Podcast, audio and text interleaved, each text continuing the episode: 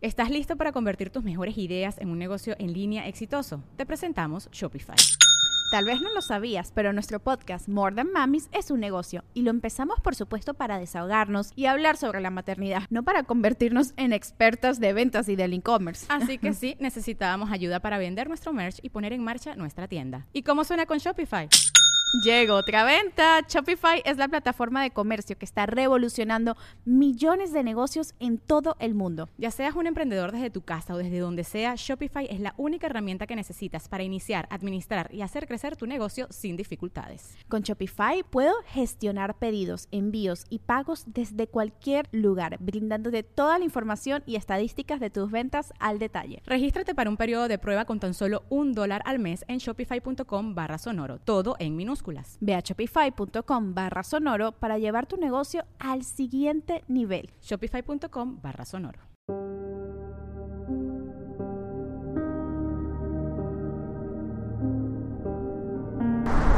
Se siente muy feo, es, un, es una vibra muy, muy triste, muy, muy oscura. Después de ese día, batallé bastante para dormir. No sé si la impresión o pensar en todas estas teorías esta persona en específico me está haciendo un trabajo y lo tiran y te pueden decir. Pero sentía ese susurro como que pegado aquí a mi cara, o sea, bien cerquitas. Alex, Alex. Muy buenas noches a todos, bienvenidos a un nuevo capítulo de Podcast Paranormal. El día de hoy, que seguimos aquí en Monterrey y estamos aprendiendo cosas súper chidas con gente súper chida, hoy tenemos aquí con nosotros a Alejandro Villanueva. ¿Cómo estás, bro? Hey, muchas gracias, Fepo, por invitarme. Muy bonito tu producción y toda tu gente son muy buena onda. Me siento muy cómodo y espero que ustedes también se sientan cómodos aquí en Monterrey. ¿Qué tal los está tratando? Súper bien, la verdad. Bueno, fuera de que, de que no, no hemos podido ver la bandera, Sí, ni el cerro, creo. Aquí les tapa medio el, edificio. Ajá, más o menos.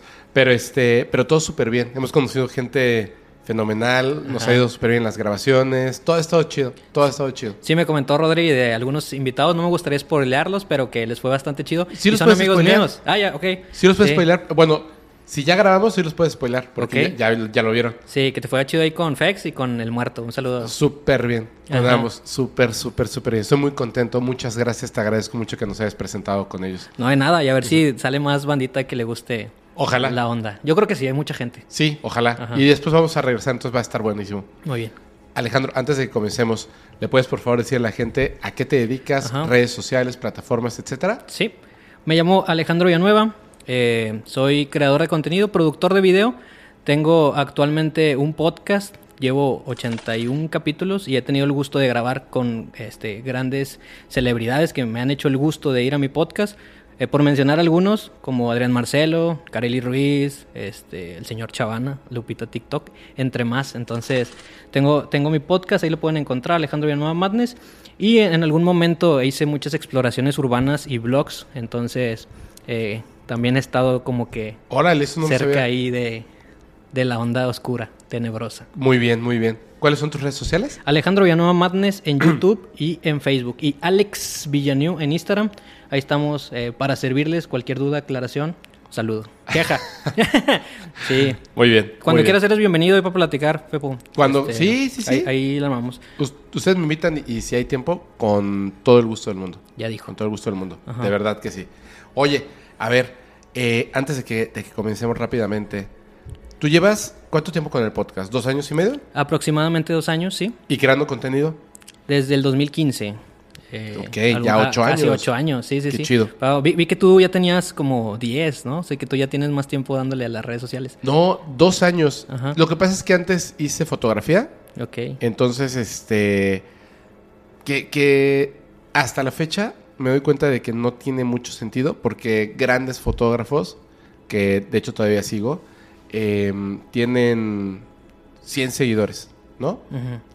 Fotografías así brutales. Pero al final son los que son contratados para revistas, etcétera, ¿no? Entonces, cuando hice un tipo de fotografía, tuve muchos seguidores. Bueno, muchos seguidores, digamos, para eh, cuando no sabes qué onda con las redes sociales, ¿no? Y después, cuando ya hice fotografía digamos, como mm, exquisita, así, eh, hacía de arquitectura, de out and about, y ese tipo de cosas, pues ya no tenía seguidores o ya no tenía interacciones. Y, y es bien raro, ¿no? A veces el buen contenido no, no, no pega tan fuerte a menos que sepas cómo, cómo trabajar en las redes sociales. Cuando comencé con el podcast, ya tenía como esa experiencia. Entonces, sí habían cosas donde decía, ok, porque son muy importantes. Es la manera en la que conectas y te comunicas con tu audiencia. Sí. No es la cantidad, sino la interacción. Es lo más importante. Bueno, me parece. Me Sí, parece. Lo que le dicen el engagement, el, el enganche con la gente. Y veo que, te- que tú tienes muy, muy buena conexión con tu gente y tienes como que una comunidad muy bonita y Sí, la te, lo- te felicito, la verdad, por, No, por gracias. crear de que, que la gente te quiera tanto y que se relacione tanto con la figura del podcast, pero también con Fepo MX, por así decirlo. Entonces, Sí. Oye, a ver, pregunta obligada. ¿Tú eh, qué estás, estás más acercado a los temas paranormales o del fenómeno no humano?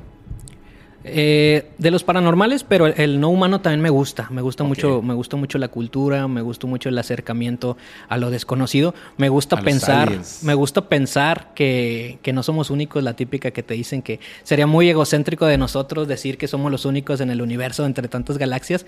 Eh, y me gusta mucho la teoría, eh, la que dicen de que los aliens somos nosotros ¿Del en futuro? el futuro y que venimos a comunicarnos o, o a tratar de, de- de regañarnos a nosotros mismos que va a valer ahí queso y que agarres la onda. Me gusta mucho esto y aparte pensándolo como que en la forma del alien, de que, de que grises, eh, chaparritos, con la cabeza grande y dices, ¿qué es lo que le tuvo que pasar al humano?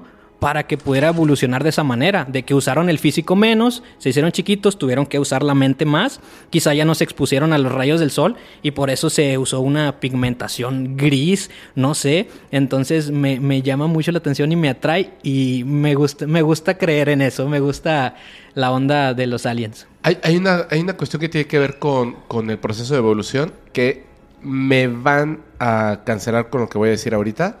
Me van a cancelar. No Fíjate, digas eso, Fepo, no. o sea, me van a cancelar lo que voy a decir. Ah, ok, muy bien. porque es difícil desaprender. Es fácil aprender, es difícil desaprender. Y lo peor de todo es que hay, hay personas que lamentablemente, qué bueno que ninguna de estas personas son parte de la comunidad paranormal, no solamente que no quieren aprender en general, sino que eh, tratan de, o sea, ya ni siquiera quieren aprender y el desaprender, pues bueno, está lejos de ellos, ¿no? Ajá. Cuando estuvimos ahorita en Guadalajara, fuimos a un curso de mixología. Y fue la cosa más divertida del mundo. Ajá. De hecho, hasta la fecha, ahorita, eh, ayer que fuimos a comer, em, oye, el proceso para catar una bebida es la misma para el vino que para el resto de los alcoholes. Sí. O sea, y hay como sus sutiles diferencias entre una cosa y otra.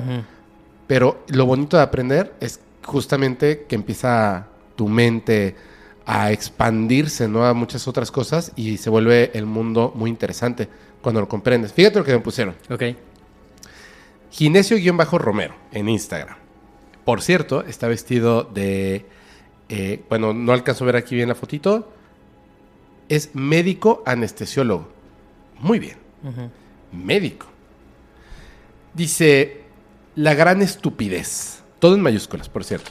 Siguen creyendo que esas momias son de verdad. Ese es el problema de los ufólogos. Se parecen a los testigos de Jehová. Dios mío, ya te estás tirando encima a gente que no sé por qué tendrías que utilizar a, los testigos de Jehová como si fuera un insulto, pero bueno, ¿no? Ajá. Cuando dicen algo es lo que ustedes creen y tiene que ser cierto según su criterio y difunden este tipo de noticias. Por cierto, estoy corrigiendo porque no tiene eh, nada, o sea, el, el cuate no sabe escribir. Dice, Fepo, solo eres un tertuliano. No eres ni científico ni médico. perdón, perdón, perdón. Halago o insulto. Entre, entre halagos, insultos y, y mentadas de madre a los testigos de Jehová que no tienen nada que ver, a los ufólogos que no tienen nada que ver.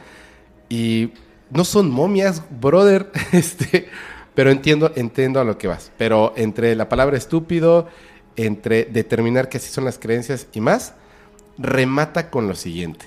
Toda falta. Remata con lo siguiente. Muy bien. Híjole, hermano, si estuvieras haciendo un pastel, qué barbaridad.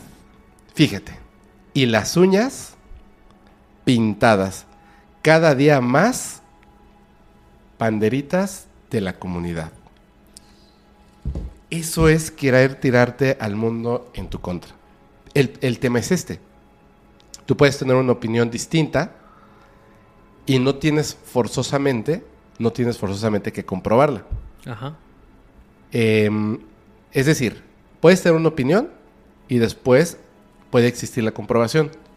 Puedes tener una opinión errónea, puedes tener una opinión acertada, pero no debieras insultar a las personas, Ajá. ¿cierto? Sí.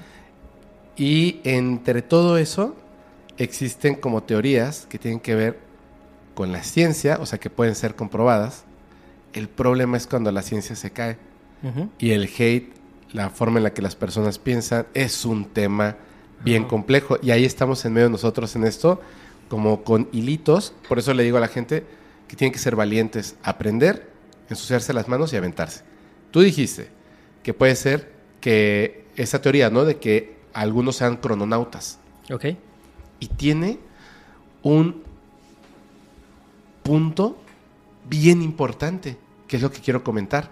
Y después te voy a decir otro. Muy bien. Me encantan los dinosaurios.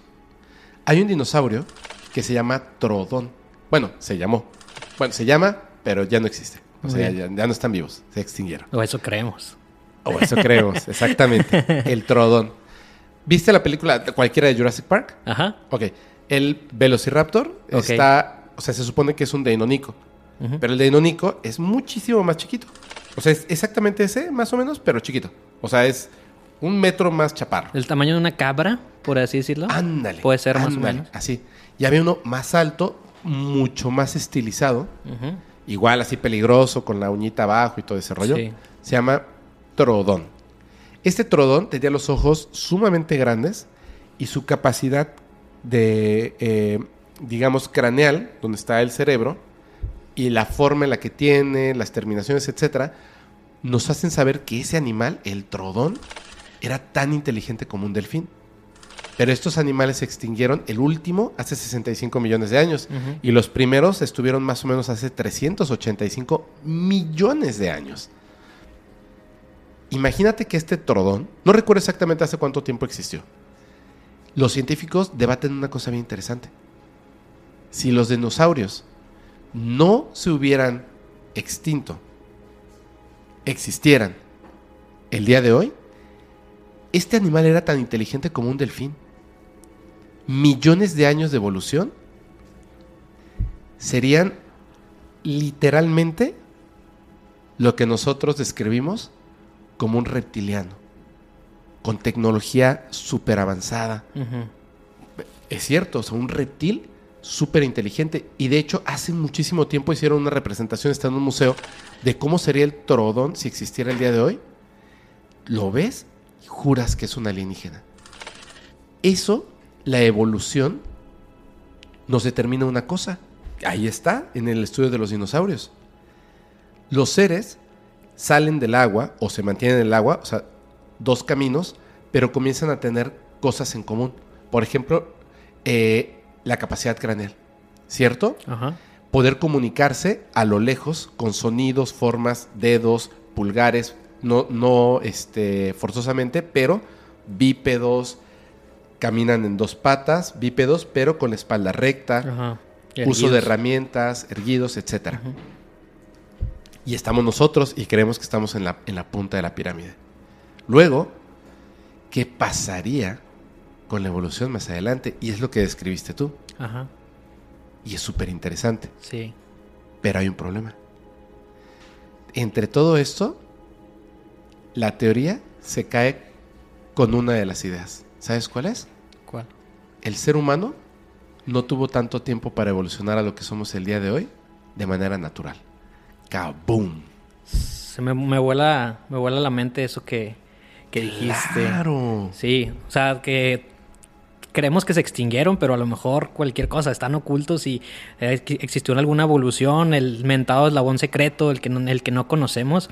Eh, y como dices tú, que, que la evolución haya sido acelerada por un factor externo, pues sí me pone bastante nervioso. Alguna vez escuché una teoría que dice que que los humanos éramos los- el único eh, ser vivo que se lastimaba al estar bajo el sol y el único como que tenía problemas de espalda porque nuestra capacidad no estaba acostumbrada a, la gravedad de este planeta, o sea que está acostumbrado por una gravedad diferente y que por eso muchos de los animales no, no se hace nada, no se queman cuando están bajo la luz y que nosotros tenemos que crear nuestras casas, estar en un clima más, más templado y que todas nuestras capacidades son como si viviéramos en, como si fuéramos de otro mundo. Eso también me, me recordó algo de lo que, lo que comentaste ahí, Fepo. Es que hay una cosa que es bien interesante. O sea, yo no estoy diciendo con esto que la evolución no sea real. Solo estoy diciendo que la evolución, eh, pro- ese proceso de la evolución lleva un tiempo. Entonces, para los avances que tenemos nosotros en nuestro cuerpo,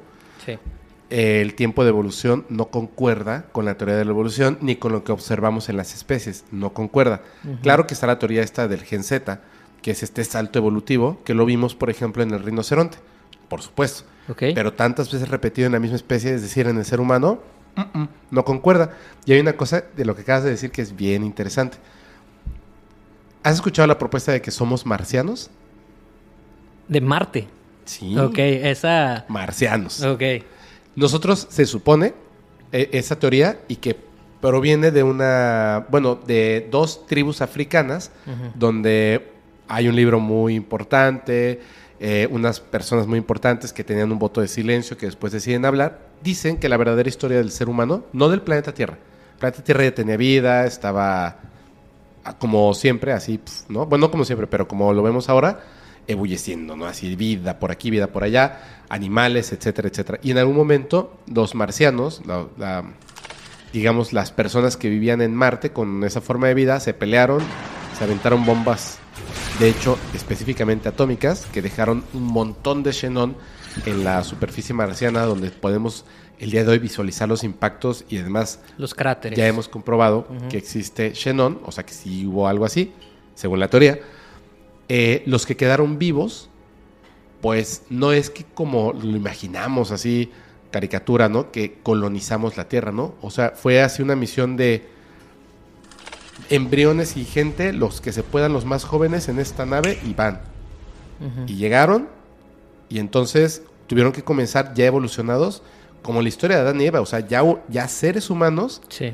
empezar a poblar el planeta y sobrevivir en este mundo complejísimo, ¿no?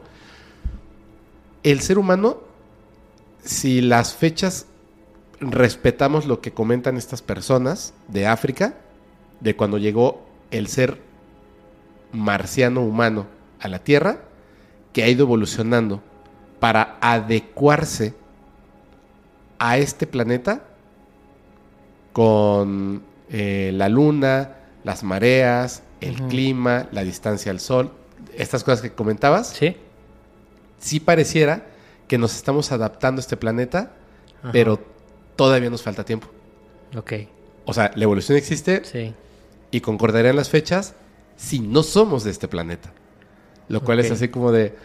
Ah, pero bueno, este médico tiene razón.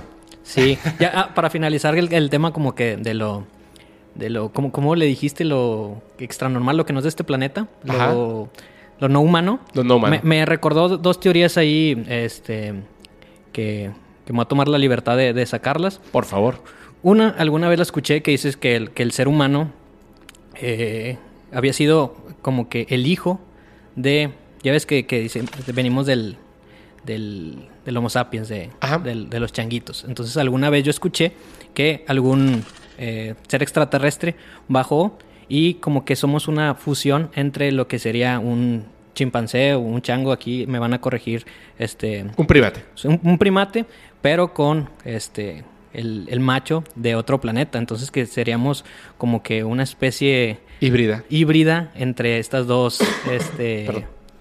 de estos dos seres. Entonces también me parecía algo interesante. No sé si sepas de algo. Sí. Y la otra eh, es que me- me parece interesante que hay muchos cuadros que, que en la Biblia retratan que describían a los ángeles como seres de luz, como luces que bajaban del cielo y que los describían y no sabían cómo este, escribirlos, pero que personas muy bonitas que venían de parte de Dios. Pero también existe la teoría que esos que creíamos que, no son, que eran ángeles, en verdad son extraterrestres, nada más que no lográbamos entenderlo o nuestros ancestros no lograban entenderlo y lo entendían como que eran seres divinos y quizás sí lo son, pero que venían en en los ovnis y que bajaban y por eso los comprendían como si fueran este ángeles, divinidades. acabas de, de tocar un punto súper importante. Si veo, que te apasiona, güey. Veo tu sonrisa así de que... sí, por favor, ilústrame, Es que, son, no, no, no.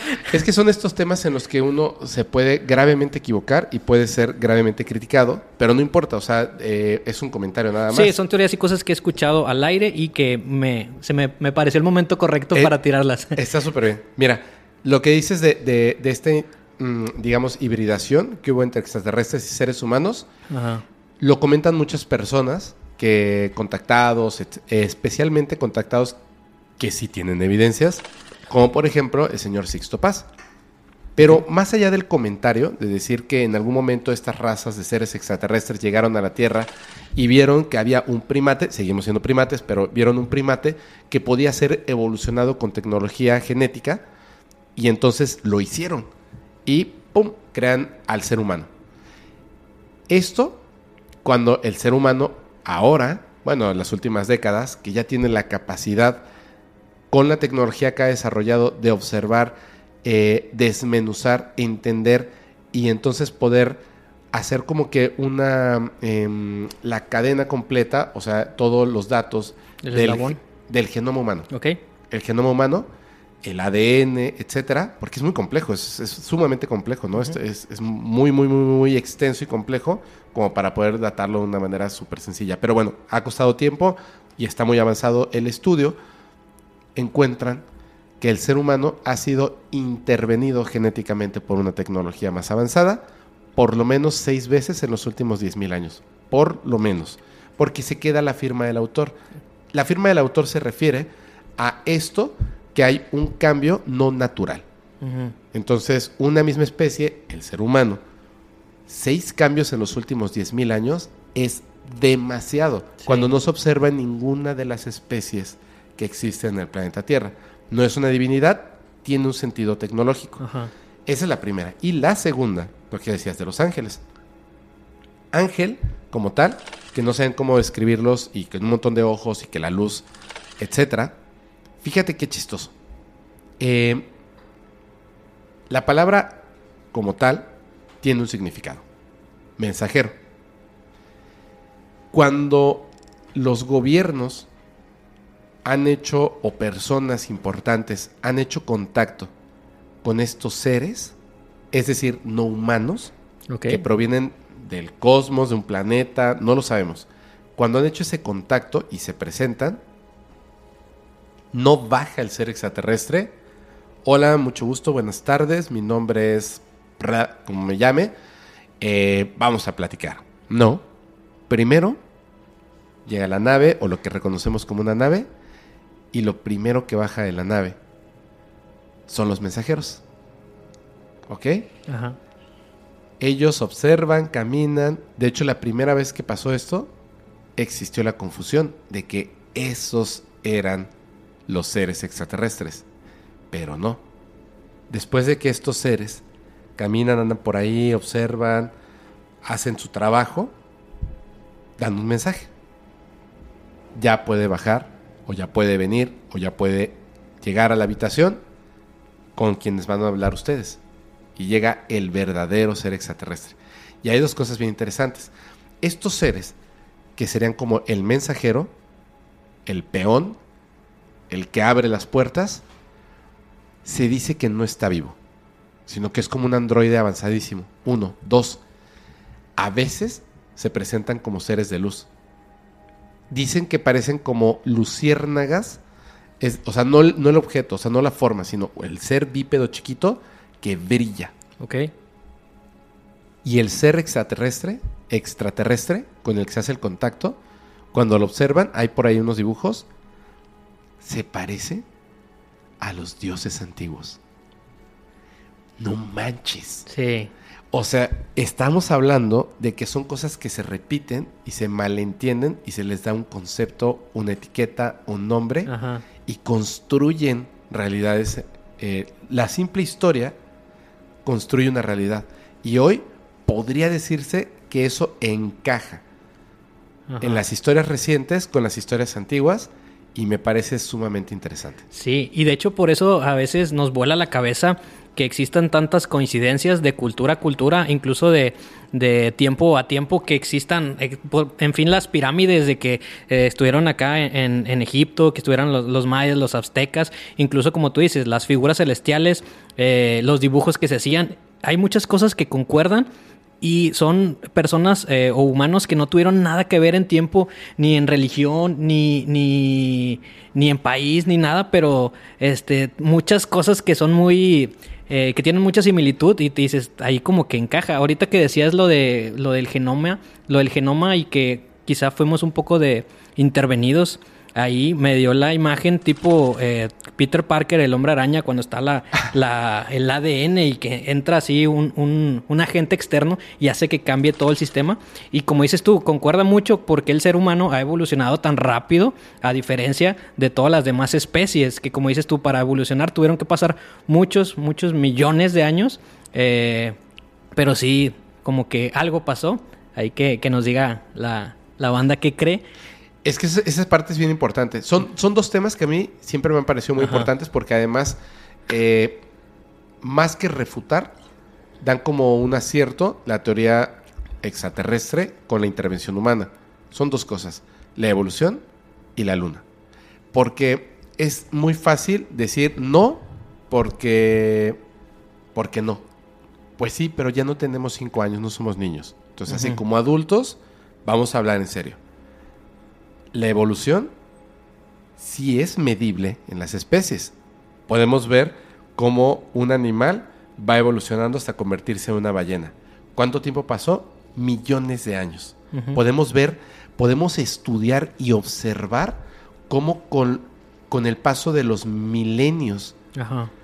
hay una diferencia por el cambio de- del medio ambiente, de la temperatura, de la cantidad de oxígeno, de, de la topografía.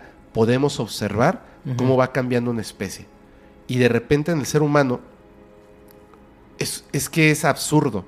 Somos, creemos que somos la especie más inteligente, tenemos herramientas para hacer los análisis, tenemos personas dedicadas al estudio específico de esto y de tantos animales que existen, el más importante del estudio es el ser humano y es en el ser humano donde existen los eslabones perdidos, donde existen los saltos evolutivos, donde existe la, el error en la propia teoría de la evolución propuesta por un ser humano que concuerda con todas las especies del planeta, menos con el mismo ser humano. No es una casualidad. Y de la misma manera, la Luna. Sabemos cómo se formaron los astros de nuestro sistema solar. Podemos observar galaxia- galaxias lejanas, podemos eh, observar polvo de estrellas, podemos observar propuesto primero los agujeros negros y hoy podemos incluso fotografiarlos Ajá. podemos hacer todo esto, pero no podemos explicar que la luna sea un objeto natural. Entonces, el ser humano no puede explicar que la luna sea un objeto natural, determina que la luna no es natural. El ser humano puede estudiar la evolución en las especies, pero no puede hacer el orden cronológico que, es- que, que encaje en el tiempo de la evolución de las especies en el planeta Tierra de una especie, el ser humano. ¿A qué nos estamos enfrentando? Sí. Debemos de aceptar la posibilidad, no la realidad, la posibilidad de que estos seres sí hicieron cosas aquí. Porque posiblemente sí somos importantes, quizá no para un dios, pero sí para una especie mayor. Porque construir un satélite como la Luna de manera artificial, solamente para el beneficio de las especies en el planeta Tierra, especialmente el ser humano, wow, pues debemos de ser muy importantes, ¿no? Sí. Cuánto poder. Fíjate que eso de la luna no lo había escuchado, está muy interesante. Volviendo un poquito al, al comentario que estábamos platicando hace rato, creo que también parte de lo bonito de los temas paranormales, los temas de investigación, justo lo que estamos hablando, es el debate y compartir ideas, escuchar al otro y hacer una propuesta. Aquí no estamos dictando nada, ni estamos dictando de lo que nosotros decimos, es. es la verdad, pero parte eh, de, de estos temas es, es compartir ideas, escuchar y saber ser receptivo, de construirte lo que dijiste hace rato y eh, que siempre vas a terminar mal cuando tú le quieres encajar lo- exactamente lo que tú piensas a los demás y empieza. Entonces ahí como el, el muchacho este que te escribió, que se, se refirió ahí de forma despectiva a un chorro de gente. Pero pues eh, eh, invitamos a la raza que, que sea eh, abierta de mente. Y respetuosa. Este, y respetuosa, sí. Porque sí, sí. puedes contrastar, o sea, puedes eh, tener una idea distinta, puedes este, incluso señalar el error de lo que se propone, Sí. Así con fundamentos científicos. No, hermano, el- ya no existe, no sé, voy a decir una tontería, ¿no? Ya no existe esto de, de que estemos buscando el eslabón perdido, ya lo encontramos, mira, es esto, es esto, es esto. Bravo, o sea, muy bien, ¿no? Pero decir, ay, no, pareces testigo de Jehová. y si soy testigo de Jehová, ¿qué? O sea, y eso. Sí, yo soy de la comunidad también, ¿qué? O sea. o sea, ¿eso qué? Así, o sea, le estás diciendo a toda la gente, o sea, no yo, Sí. Este güey le está diciendo a toda la gente que es testigo de Jehová que es ignorante, que son tontos, qué barbaridad. Sí, es que a veces creo que la gente también tiene como la que percepción de que nosotros por tener una cámara o un micrófono estamos siendo este autoritarios y lo que decimos aquí es la verdad y que, o que nos creemos más, pero en fin de que cualquiera puede hacer su podcast paranormal y puede dar él sin, sin duda las opiniones que tiene y lo podemos escuchar y lo podemos ver, o sea, no porque Y nosotros me invitan. Sí, y, y nos invitan. Entonces, eh, todo el mundo puede como que lanzar su opinión de, a internet y lo que digamos aquí no es como que sea en sí la, la realidad. No, no es este obligatorio, pero fíjate, Ok. aún así te voy a dar el dato científico. Muy bien. El matemático Vladimir Sherbak Ajá. de la Universidad Nacional Al-Farabi de Kazajstán y el astrobiólogo Maxim Makukov del Instituto Astro- Astrofísico Fesenkov, también en Kazajistán, detectaron rastros de información alienígena, el, o sea, alienígena porque no lo pudo haber hecho el ser humano, incorporados en nuestro código genético. Esta es una de las partes, pero hay, hay más. Así que, pues lo pueden este, revisar cuando quieran. Y, por ejemplo, ellos dicen, afirman que la investigación y análisis que ellos han realizado no se había hecho antes, es más, se había evitado. ¿Quién tiene interés en que no sepamos esta verdad? Se preguntan los científicos. Afirman que el código genético es una correspondencia flexible entre codones y aminoácidos y esta flexibilidad permite la modificación artificial del código. Recalcaron que una vez fijado, el código podría mantenerse inmutable a través de escalas cosmológicas de tiempo. O sea, además protegieron el cambio, como para que no exista evolución a menos que exista intervención. Válgame Dios. La ¿Qué madre. hicieron con nosotros? Pero bueno, es súper ¿A dónde interesante. ha llegado el humano? Y luego entras a TikTok y ahí ves los bailes. Sí, la evolución. Oye, te quería Dime. contar alguna una Cuéntame, por historia. favor, cuéntame. Eh, varias personas, eh, he invitado a gente que, que hace el gusto de, de- de seguir mi página. Ajá.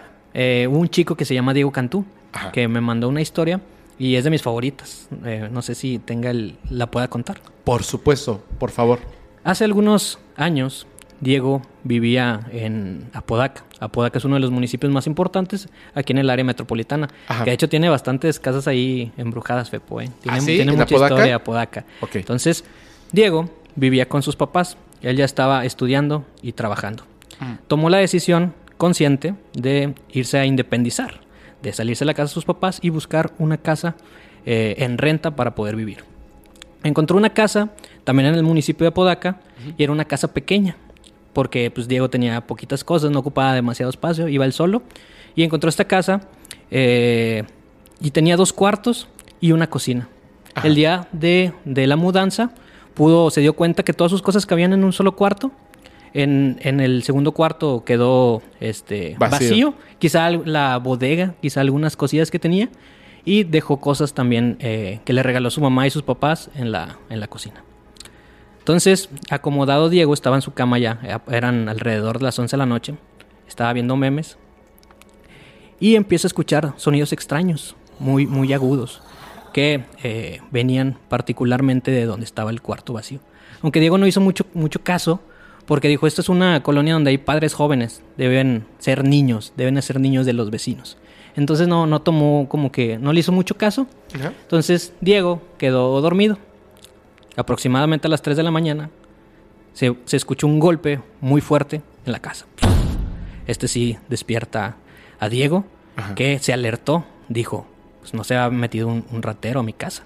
Este, acabo de llegar aquí y no, no he puesto la protección, no he puesto el barandal, los protectores, no, no quiero que me roben mis, mis poquitas cosas. Cosas. Ajá. Entonces sale de su cuarto, pasa por la habitación que, que está sola, estaba medio abierta, pero se movía como que por el viento.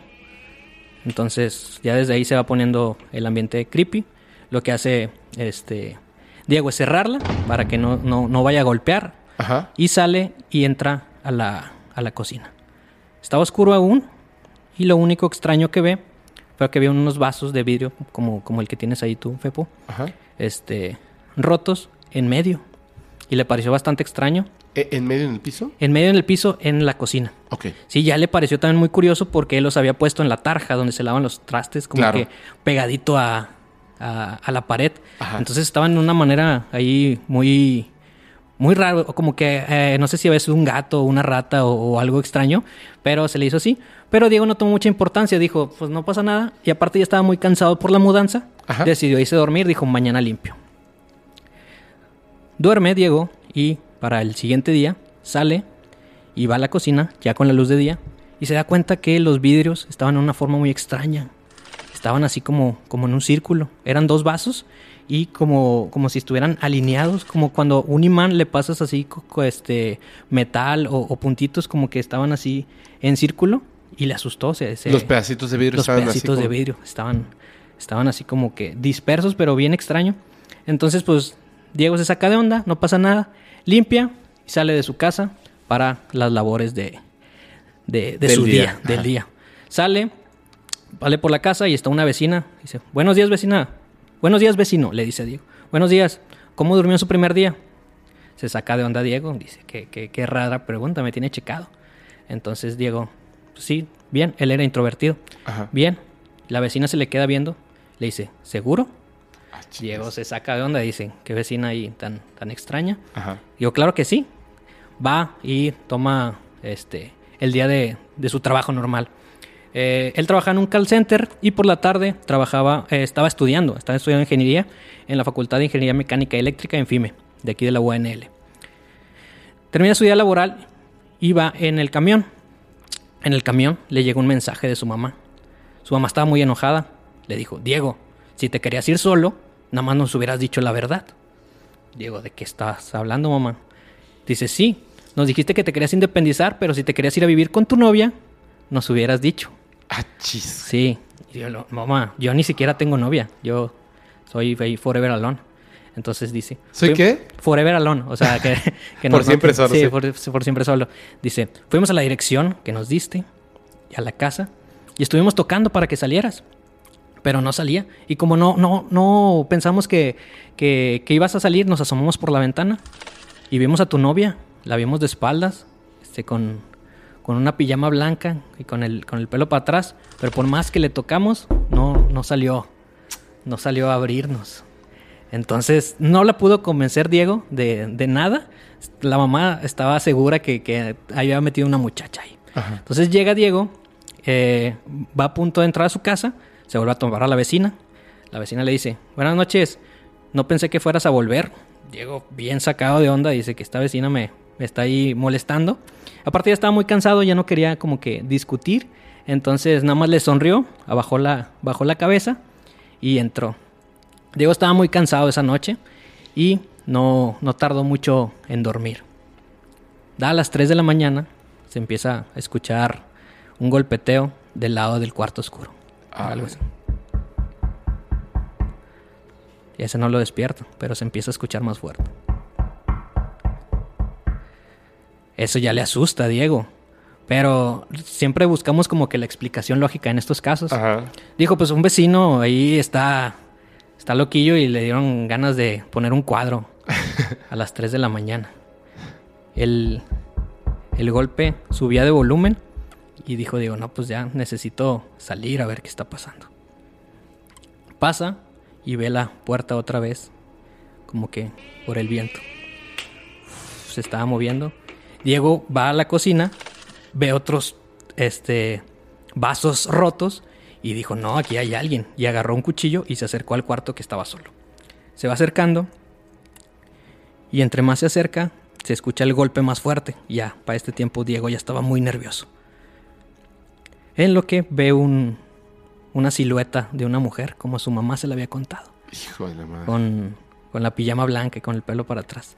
La ve por la, por la ceja, por la, la ranurita de la puerta. Ajá. Y en lo que se empieza a acercar, este ente voltea, ve su cara este, enojada y pega un grito, un estruendo que le que asustó bastante a Diego, obviamente. Y la puerta se azota.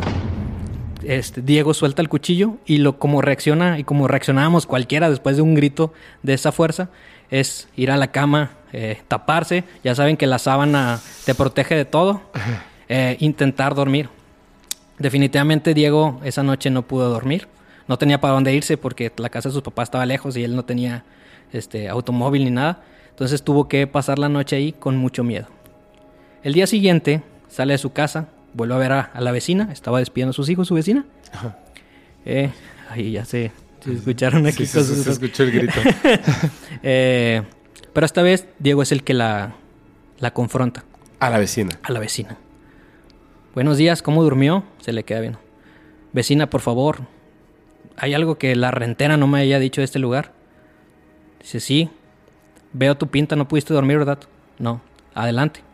Lo pasa a su sala, le da una, una taza de café. Ajá. Eh, como Diego no, no había dormido nada, estaba muy desvelado, toma la casa de café. Me dice, siéntate Diego, te voy a contar la verdadera historia de esa casa. Hace tiempo, en esa casa vivía una pareja de señores, ya grandes. Tenían una hija entre 16 y 18 años.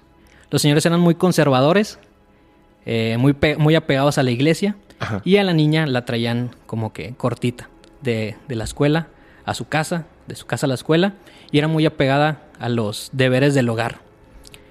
Entonces, eh, esta chica tenía un novio a escondidas, eh, porque sus papás eran muy conservadores y no se los podía presentar, no eran como que aceptables para la familia.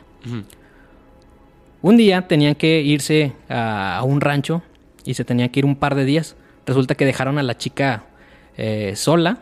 Dijeron, ya sabe controlar todo, ya está grande, creo que se sabe cuidar sola, vamos a dejarla mientras vamos a, a nuestro viaje. Resulta que para la chica se le hizo fácil e invitó a su novio eh, justo casa. esa noche, esa casa. Sí. Eh, Las cosas se pusieron un poco turbias, un poco densas. Se subió de nivel la conversación, ya que el chico quería tener relaciones con la, con la chica. Y la chica no quería por respeto a sus papás y por la casa que estaba en sus papás. Eh, subieron las cosas de, tono. Entonces resulta que el chico abusa de ella y termina asfixiándola y termina ahorcándola y se da a la fuga. Dos días después que llegan los papás, se dan con esta escena del crimen con su hija de, sin vida. Y tristes, lo que pudieron hacer es vender la casa hacia la rentera que le estaba que le está rentando a ti, Diego. Y de hecho los vecinos eh, hemos escuchado bastantes gritos en esa casa. Pero como conocemos la historia, lo que podemos hacer es prender unas cuantas veladoras para que el espíritu de esa chica Descanse. descanse en paz. Obviamente Diego ya no se quedó ningún día en, en esa casa, fue con sus papás, eh, mientras encontraba otra casa en renta. Diego me cuenta que ahora antes de rentar una casa pide, pide con los vecinos si algo ha pasado. También Diego me cuenta, No manches. sí, A ver, espérame, Diego, ¿qué onda? Ajá.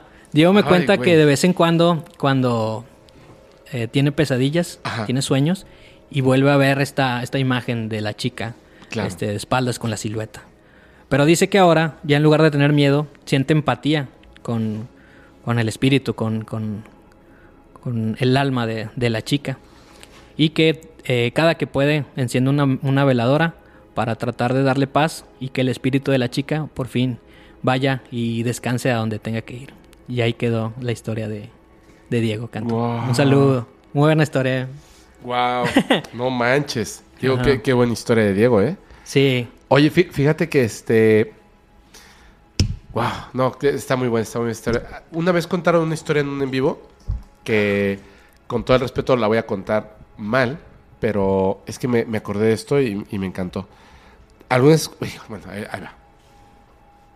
Llega una persona, una señora, rentó una casa. Esa casa, fíjate que te. ¿Has visto en las películas estas eh, americanas? donde tienen como un sótano y desde el sótano en la parte de arriba hay una ventanita y como que siempre está así de ayuda, ayuda y no te escuchan. Ajá. Ok. Más o menos así. Sí. La casa tiene un sótano y pues en efecto tiene una, no tan chiquita, pero pues hay una ventana desde, si tú, no desde la calle, pero desde el patio interno de la casa, o sea, la parte de atrás, si te asomas, pues se ve ahí la ventana y puedes ver hacia adentro del sótano. Ahí está.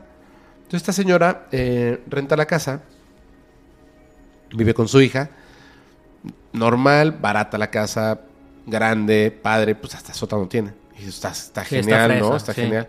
Entonces ella, eh, en las noches, pues en la tarde-noche, sale a la parte de atrás de la casa para regar el patio, ¿no? Así, el pasto y eso. Y sale la vecina, ven, o sea, en, digamos, ya sabes cómo es México, están pegaditas una casa a otra. Entonces ella está regando y tiene como unos eh, arbustitos dividiendo la casa a la otra, ¿no? Está regando y de repente ve pues la vecina que está ahí y le dice hola. Y le dice, hola vecina, ¿te acabas de mudar? Sí.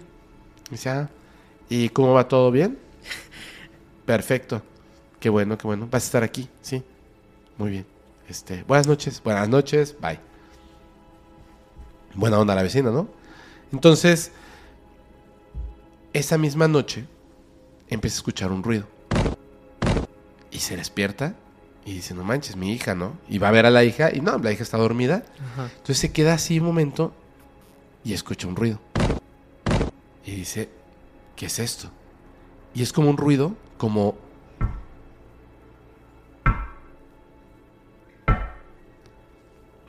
Esto, este ruido proviene de mi casa. Y entonces empieza a caminar por la casa y conforme está buscando, hay un lugar donde el ruido es más fuerte. Está así. El sótano. Se arma de valor, abre la puerta del sótano, baja, prende la luz y no hay nada. Está tranquilo, Ni el ruido. nada. Ok. Sube, cierra la puerta, se acuesta a dormir nuevamente. Unos días después, ya hasta se le había olvidado este rollo de- del ruido y sale a regar su patio en la noche, está regando el patio y de repente en, en un momento que voltea, siente como un movimiento y se queda viendo hacia la, el- esta ventana que desde el patio puede ver el interior del sótano. Y se queda viendo. No hay nada. Y en ese momento, una sombra cruza. Dentro del sótano. Vecina. Voltea. ¿Cómo estás? Buenas noches. Bien. ¿Cómo estás? ¿Estás bien? Sí, no, es que me, me pareció ver algo, le dice. Tranquila. No te preocupes, ¿estás bien? Sí, qué bueno. ¿Cómo va todo en la casa nueva? Todo bien. Es bonita, ¿verdad? Sí. Bueno, nos vemos luego, vecina. Y voltea a ver nuevamente y no hay nada. Entonces se queda pensando en esto. Y en la noche se despierta porque hay un ruido.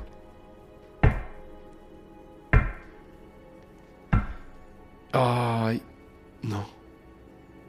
Va a ver a su hija. Su hija está bien. Baja nuevamente, abre la puerta del sótano. Tranquilo. No puede ser, me lo imaginé que está pasando. Al día siguiente, su hija le dice, mamá, ¿qué vamos a hacer con las otras personas? ¿Qué otras personas? Las que viven en el sótano. ¿Quién vive en el sótano? Una mujer y un hombre. Quieren salir de ahí. Dice, no. No le hace caso, está esperando como cosas que se inventan los niños. Y esa noche está nuevamente regando, pero ahora está observando. Y en eso ve una sombra.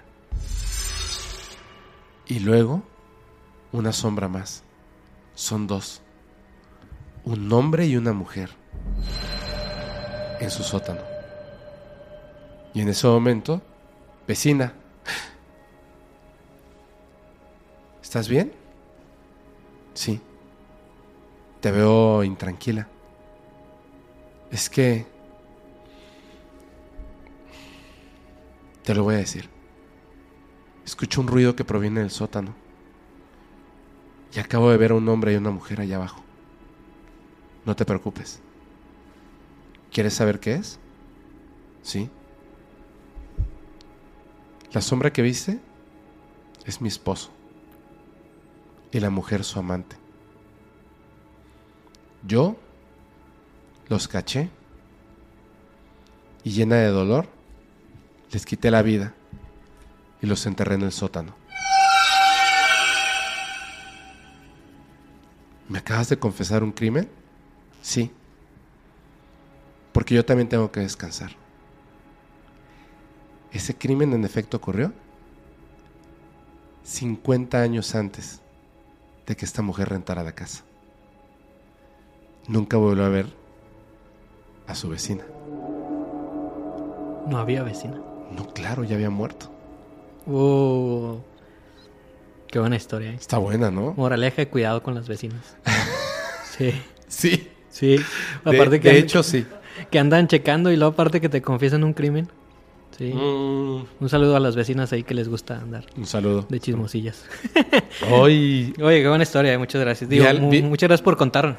vi algo ahí que, que... Sí, No, y te voy a contar otras cosas. muy bien. Pena. Ahorita más adelante. sí. Me han pasado varias cosas en las exploraciones eh, urbanas. Ah, sí, ¿qué haces Eh, exploración urbana? Sí, me, me han pasado varias cosas.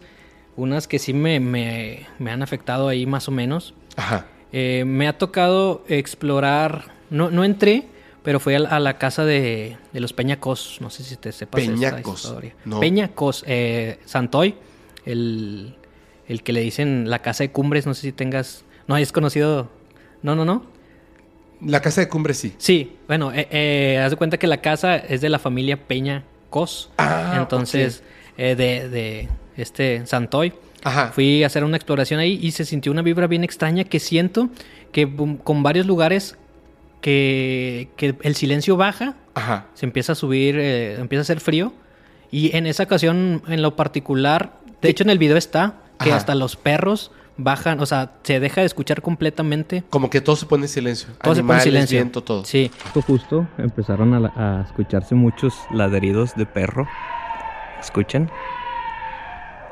Incluso hasta parecen llantos como si lo estuvieran pisando. No sé. Creo, creo como que muy rotundamente que el factor mental tiene que ver, de que tú sepas que allá haya pasado algo muy feo, porque de hecho ahí todavía estaba, este, cuida la casa, unos compañeros que sí, sí- que sí son un poco más aventados, sí lograron brincarse, creo que ya habían, este, quitado los barandales y la protección Ajá. y encontraron ahí como que un cuchillo con encajado en un peluche, bastante extraño y conociendo la historia de, de los peñacos, pues da más, Más este, miedito. más miedito. ¿Cuál es la historia de los peñacos a, a, Ok. a grandes rasgos, si quieres? Sí, a, a grandes rasgos es una, es una pareja. Es que existen varias versiones. Ajá. La, la más común se dice que, que, este, que eran un- una pareja de, de novios y la chica tenía dos hermanos. Entonces, una versión es de que los dos se pusieron de acuerdo para quitarle la vida a los dos eh, hermanos menores. Entonces, en esa casa se hizo el. Se le quitaron la vida a dos pequeños infantes. Es por eso que te, te comentaba de que el oso de peluche con el cuchillo, Cuchillo. tenía mucho significado. Claro. Eh, la otra versión, eh, que en estos momentos este, Santoy está, está en una cárcel de aquí de, de Nuevo León y eh, se, le, se le acusa como que él tuvo la mayor de la culpa y la chica este, está libre y muchos dijeron que, que ella vive en otro país eh, y siguió su vida. Ajá. Entonces, pues esa casa se, se derrumbó varias veces. Existen varias historias ahí curiosas como que quisieron ocultar todo, todo eh, la evidencia. Ajá. Entonces me tocó ir a ese lugar, en, en el video está, y sí se siente como que esta, esta tensión. Mucha gente me dice, es que Escumbres es una colonia como que de, de- de caché. No es como que el barrio que estás acá con la guerra de bocinas y está el perro y que está. Y es- los barrios son ruidosos. Me cuentan las, las colonias más de fresas, más de caché, son silenciosas. Pero te digo, creo que un factor importante es eso, es saber que ahí haya pasado algo malo. Y en ese video pues cuento como que, como que la historia Claro. Eh, a No, grandes me, me reí por lo de guerra de bocinas. Sí, sí, sí. Allá por tu casa también hacen la guerra de bocinas. Sí. Y, y hay otro lugar eh, que también me tocó hacer la exploración. Es del Casino Royal. ¿Te Ajá. suena ese nombre? Voy a Ah, claro, claro, claro, claro, claro. Ajá. Donde prendieron fuego y todo Sí, eso. donde, donde prendieron fuego, perdieron la vida muchas personas. Estuvo Muchísimas. muy feo. Horrible. Eh, un, un youtuber más, más joven, ahorita ya no lo haría tanto, le pensaría más. Entré, a- entré a ese lugar este, a ¿Tú grabar. yo entré, yo entré a ese lugar. Eh, estuvo mucho tiempo abandonado. Actualmente ya lo, Sí, yo supongo que ya lo remodelaron. lo, todo, lo demolieron. O sea, tumbaron todo y creo que ahorita están construyendo un banco entonces. Y me pasó eh, algo muy similar este, a, lo que, a lo que pasó con, en la casa de los Peñacos. Los Peñacos. eh, de que entras, está el ruido de la ciudad. ah, uf, los carros, pep, pep, pep. Entras y se siente un, un aura tensa. Se siente hasta frío. Lo que tú hablas este, se escucha bastante fuerte. Pisas una hoja, la escuchas demasiado fuerte. Aquí podemos ver parte de la estructura. Hay que andar con cuidado. No vaya a estar una parte floja. Eh, pues aquí ya vemos que la, la escalera está a la mitad. Vemos un poco del techo ya, ya roto. Y ver las paredes como que todavía quemadas eh, por, ese, por esa cosa fea que pasó se siente muy feo. Estas exploraciones, te lo digo, lo hacemos con, toda, con todo el respeto a, a- a las personas que ahí pe- perdieron la vida, es con el simple hecho de, de documentar. Y ahí, y ahí está el video, lo pueden ir a ver. Incluso eh, cuando grabamos todavía está, está un pequeño altar afuera con las personas que, que perdieron la vida ahí y con flores. Entonces, pues sí, en ese video explico algo de, de la historia, de lo que desgraciadamente pasó, pero sí, sí sentí bastante Ñañaras, ¿no? O Bastante sea, miedo. estuvo... Sí, claro. Sí, hay, hay otra ocasión que, que de hecho hoy vi el video y, y me volvió a, a- a causar cosas ahí este, feas. No lo quería volver a ver, fue por la verdad, pero creí que aquí tu podcast era como que el, el ideal para platicarlo. Creo que de hecho nunca lo he, lo- nunca lo he platicado. ¿Qué pasó? Aquí el año pasado, eh, principio del 2022, eh, hubo bastantes desapariciones de chicas aquí en, en Nuevo León. Ajá. Entre las más destacadas fue una chica que se llama María Fernanda, que era de la zona Tech, y la encontraron desgraciadamente sin vida. Y otra es, me imagino que ya sabes a cuál me refiero, que es la chica de Bani Escobar. Entonces, cuando pasó esto, existió un, este, pues un circo mediático bastante enorme. Vinieron, este, eh, reporteros de todos lados, se le dio una cobertura bastante grande y habían pasado, creo que dos semanas, si no me equivoco, que, eh, que la estaban buscando y había un- un- una búsqueda bastante intensa Sí. de, de Devani. Eh, entonces, yo estudié comunicación FEPO y, y parte de mis blogs también a veces los combino con un poco de, de reportaje. He tenido que hacer así videos como que de, de temas este, no, no tan agradables Ajá. y decidí hacer eh, un video como que explicando el caso de la chica con la información que había hasta ese momento, porque ya después de que yo hice mi video, ah, hicieron como que otras Otra parte de- otra de- declaración o- Sí. o cambiaron ahí cositas. Pero yo la di como que con los medios. Entonces fui y grabé, pero sobre todo dando como que mi, mi percepción de, de regio, que, que por así decirlo. Esto pasó en un lugar que se llama Escobedo, Ajá. una ciudad también este, importante. Y este, platiqué como que acerca de, de donde se perdió, que se le dice que son las quintas de la PGR. Quintas aquí sería como que una casa de campo, un lugar como que rentas para, para hacer fiestas. Ajá. Entonces, justo ese lugar está bien extraño, Fepo, porque para ir de una quinta a otra tienes que pasar por terracería. Y ahí en mi video vi como que está peligroso. O sea, si no vas en grupo, si no vas en, en carro, está bastante, Feo. Este, feo. Para llegar a una quinta. Que las quintas ya entrando están tan bonitas, están muy agradables. Supongo que está bonita esa. Sí, entonces doy eh, un vistazo acerca de como que todo lo que rodea este caso. Ajá. Eh, explico que de aquí tiene que pasar, salió de, de esta quinta, caminó hacia la carretera, que fue donde la última vez que, que, que se vio. Ajá. Entonces, eh, paso por Alcosa, que es como un centro donde salen trailers, que de ahí salió la, la primera toma de, de cámara de vigilancia Ajá. de Devani. Entonces grabé ahí mientras yo contaba como que la historia y, y explicando que la zona estaba peligrosa. Y de hecho ahí en una toma me topé a, a, a Mafián TV, que fue el que le hizo la, la, la cobertura como que más amplia. Sí. Nada más que yo pensé que él era trabajador de, de, de Alcosa, entonces por eso no me, no me acerqué. Este, y aparte tampoco no quería faltar al respeto. Entonces caminé de Alcosa y estaba el, al lado el Motel Nueva Castilla. Entonces estoy grabando y paso justo por una, una esquinita eh, y le cuento, estaba con mi amigo Cristian, que ahí está conmigo, y entre Alcosa y el Hotel Nueva Castilla estaba un módulo eh, con personas que se ponían de acuerdo para hacer la búsqueda. O sea, Ajá. estaba una pequeña mesita con personas que te daban el folleto. De hecho, nos dieron el folleto que con, con la búsqueda y la, y la y la foto de Devani. Entonces, ahí Pero estaba el todavía módulo. no la habían encontrado, la estaban buscando. Ahí todavía no la estaban. O sea, cuando tú hiciste el video, todavía la estaban buscando. Así es. Entonces ahí estaba ese módulo. Ajá. Entonces les digo, tuve que eh, pasar por ahí y nos acercamos y dijimos, estamos, esto es con todo respeto. E incluso lo digo, si, si algún familiar de, de la chica ve este video, eh, lo que estoy diciendo es como que con, con todo el respeto del mundo a lo que, a lo que pasó. Claro. Eh, entonces estaba el módulo y estaba. eh, estábamos en el motel Nueva Castilla por fuera. Y ahí terminamos el video. Al último damos un poco de información de, de que si la han visto. Este, para que la reporten. para que la reporten y eso. Ajá. Eso fue el jueves. Resulta que el día siguiente, eh, Viernes. viernes, había mucho movimiento en ese motel que estaba. O sea, como que había muchos peritajes, mucho, eh, muchos policías, había mucha gente. Justo donde nosotros estábamos eh, Grabando. grabando y parados y donde estaba el módulo. Pasa las horas de la noche y aparte que ya estaba muy bombardeado, yo estaba como que ya este, muy, muy estresado con, con todo esto de, de la búsqueda.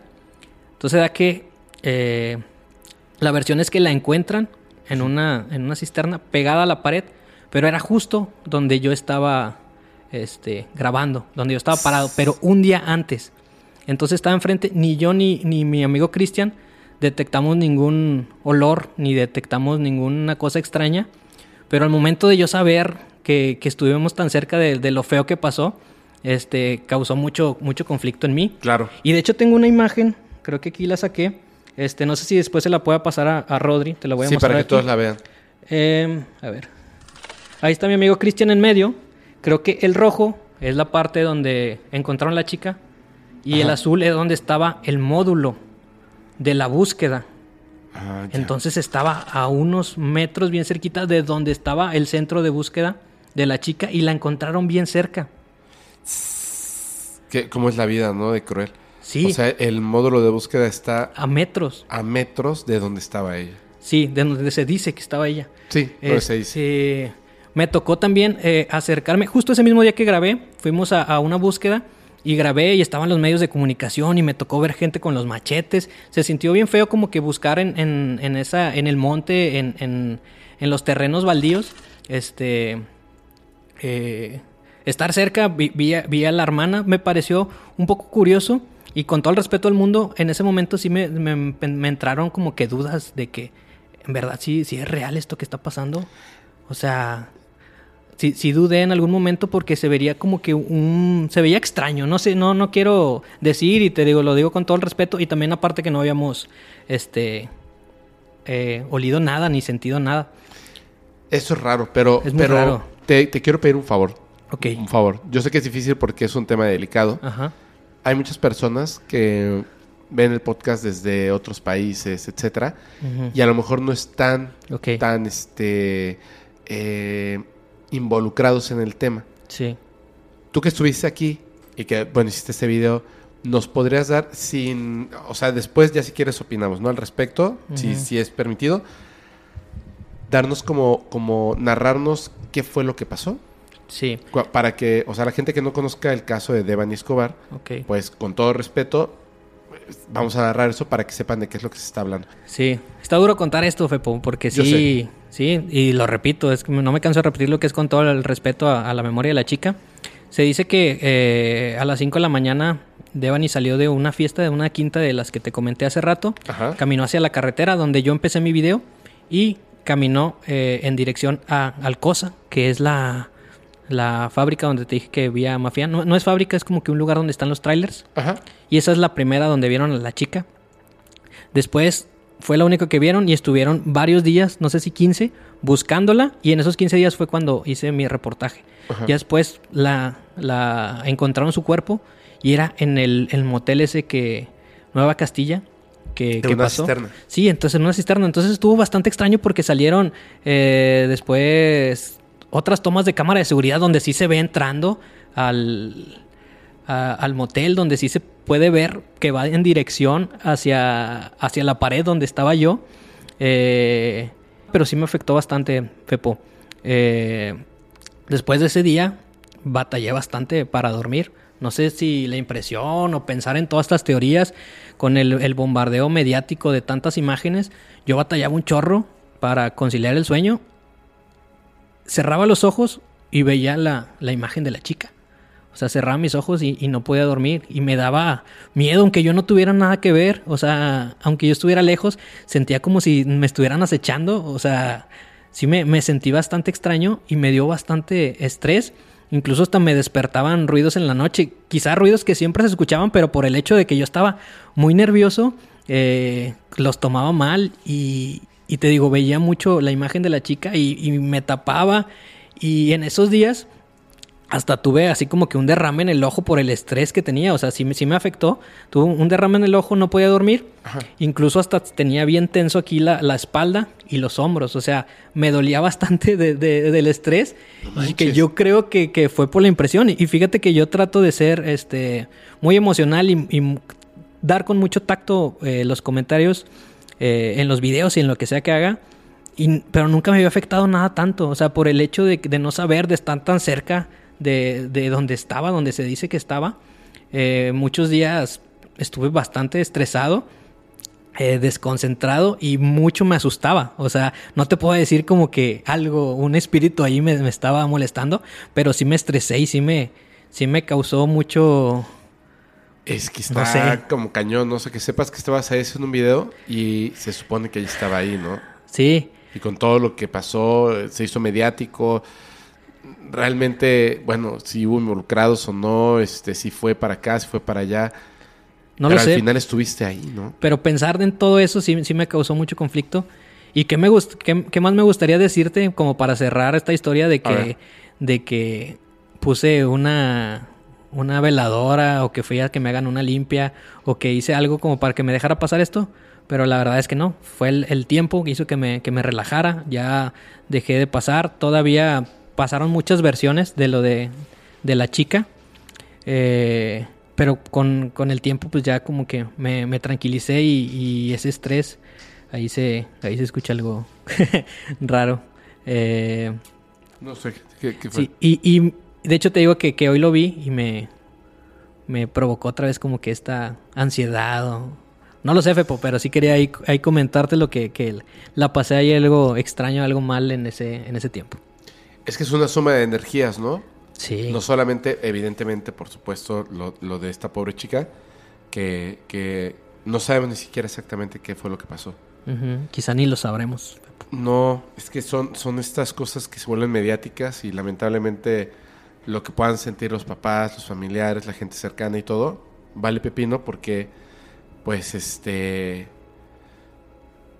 tapan cosas con una cosa, el- pueden hacer un montón de cosas. O sea, es un, ah, vuelven un circo el dolor de las personas y bueno, este, está terrible. ¿Y cómo puede afectar todo eso, no? Sí, sí, como te repito, nunca me había afectado como que tanto estar este cerca de No, algo. Está está súper cañón, está súper cañón.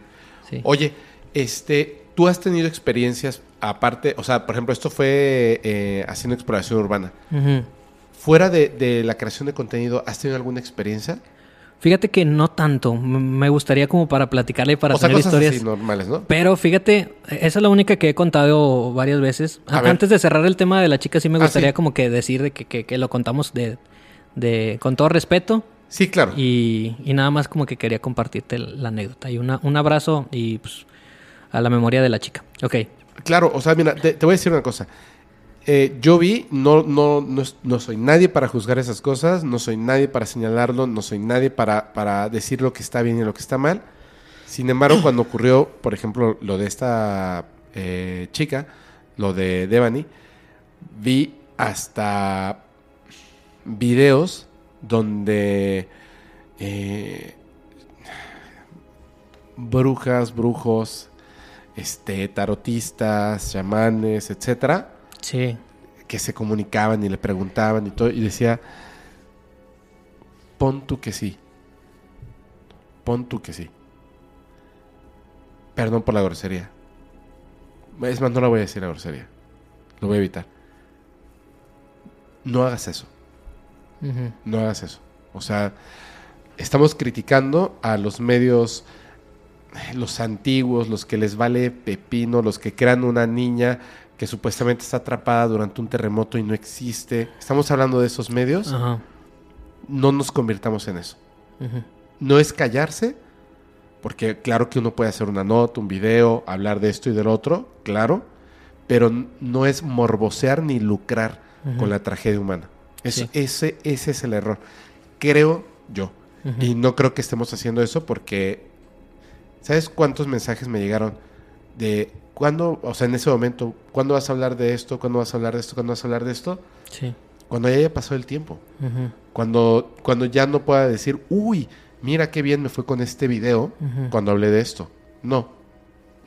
No, no, no, no. Entonces la gente sabe perfectamente que si ahorita se tocó el tema y este y lo hablaste, etcétera, me parece que fue con todo el respeto del mundo, es con respeto, o sea, no es por otra razón y, y listo, y con eso podemos cerrar para, Muy bien. para pasar al siguiente tema. Sí. Gracias, bro. Hasta me puse así como que algo, como que con temblorcito. Como yo cuando tomo café. Sí, te, te digo, no, me gustaría haber tenido más experiencias, no lo sé, porque hasta que te pasa dices, ay, mejor que no me hubiera pasado. La única que tengo así de, de chico, yo vivía en una, en una casa, en una colonia que se llama La Moderna, La de aquí Moderna. de Monterrey. Ajá. Eh, es una colonia muy, muy viejita. Eh, entonces nosotros vivíamos en la parte de abajo, pero eh, en la parte de arriba vivían primos de mi mamá o algo así.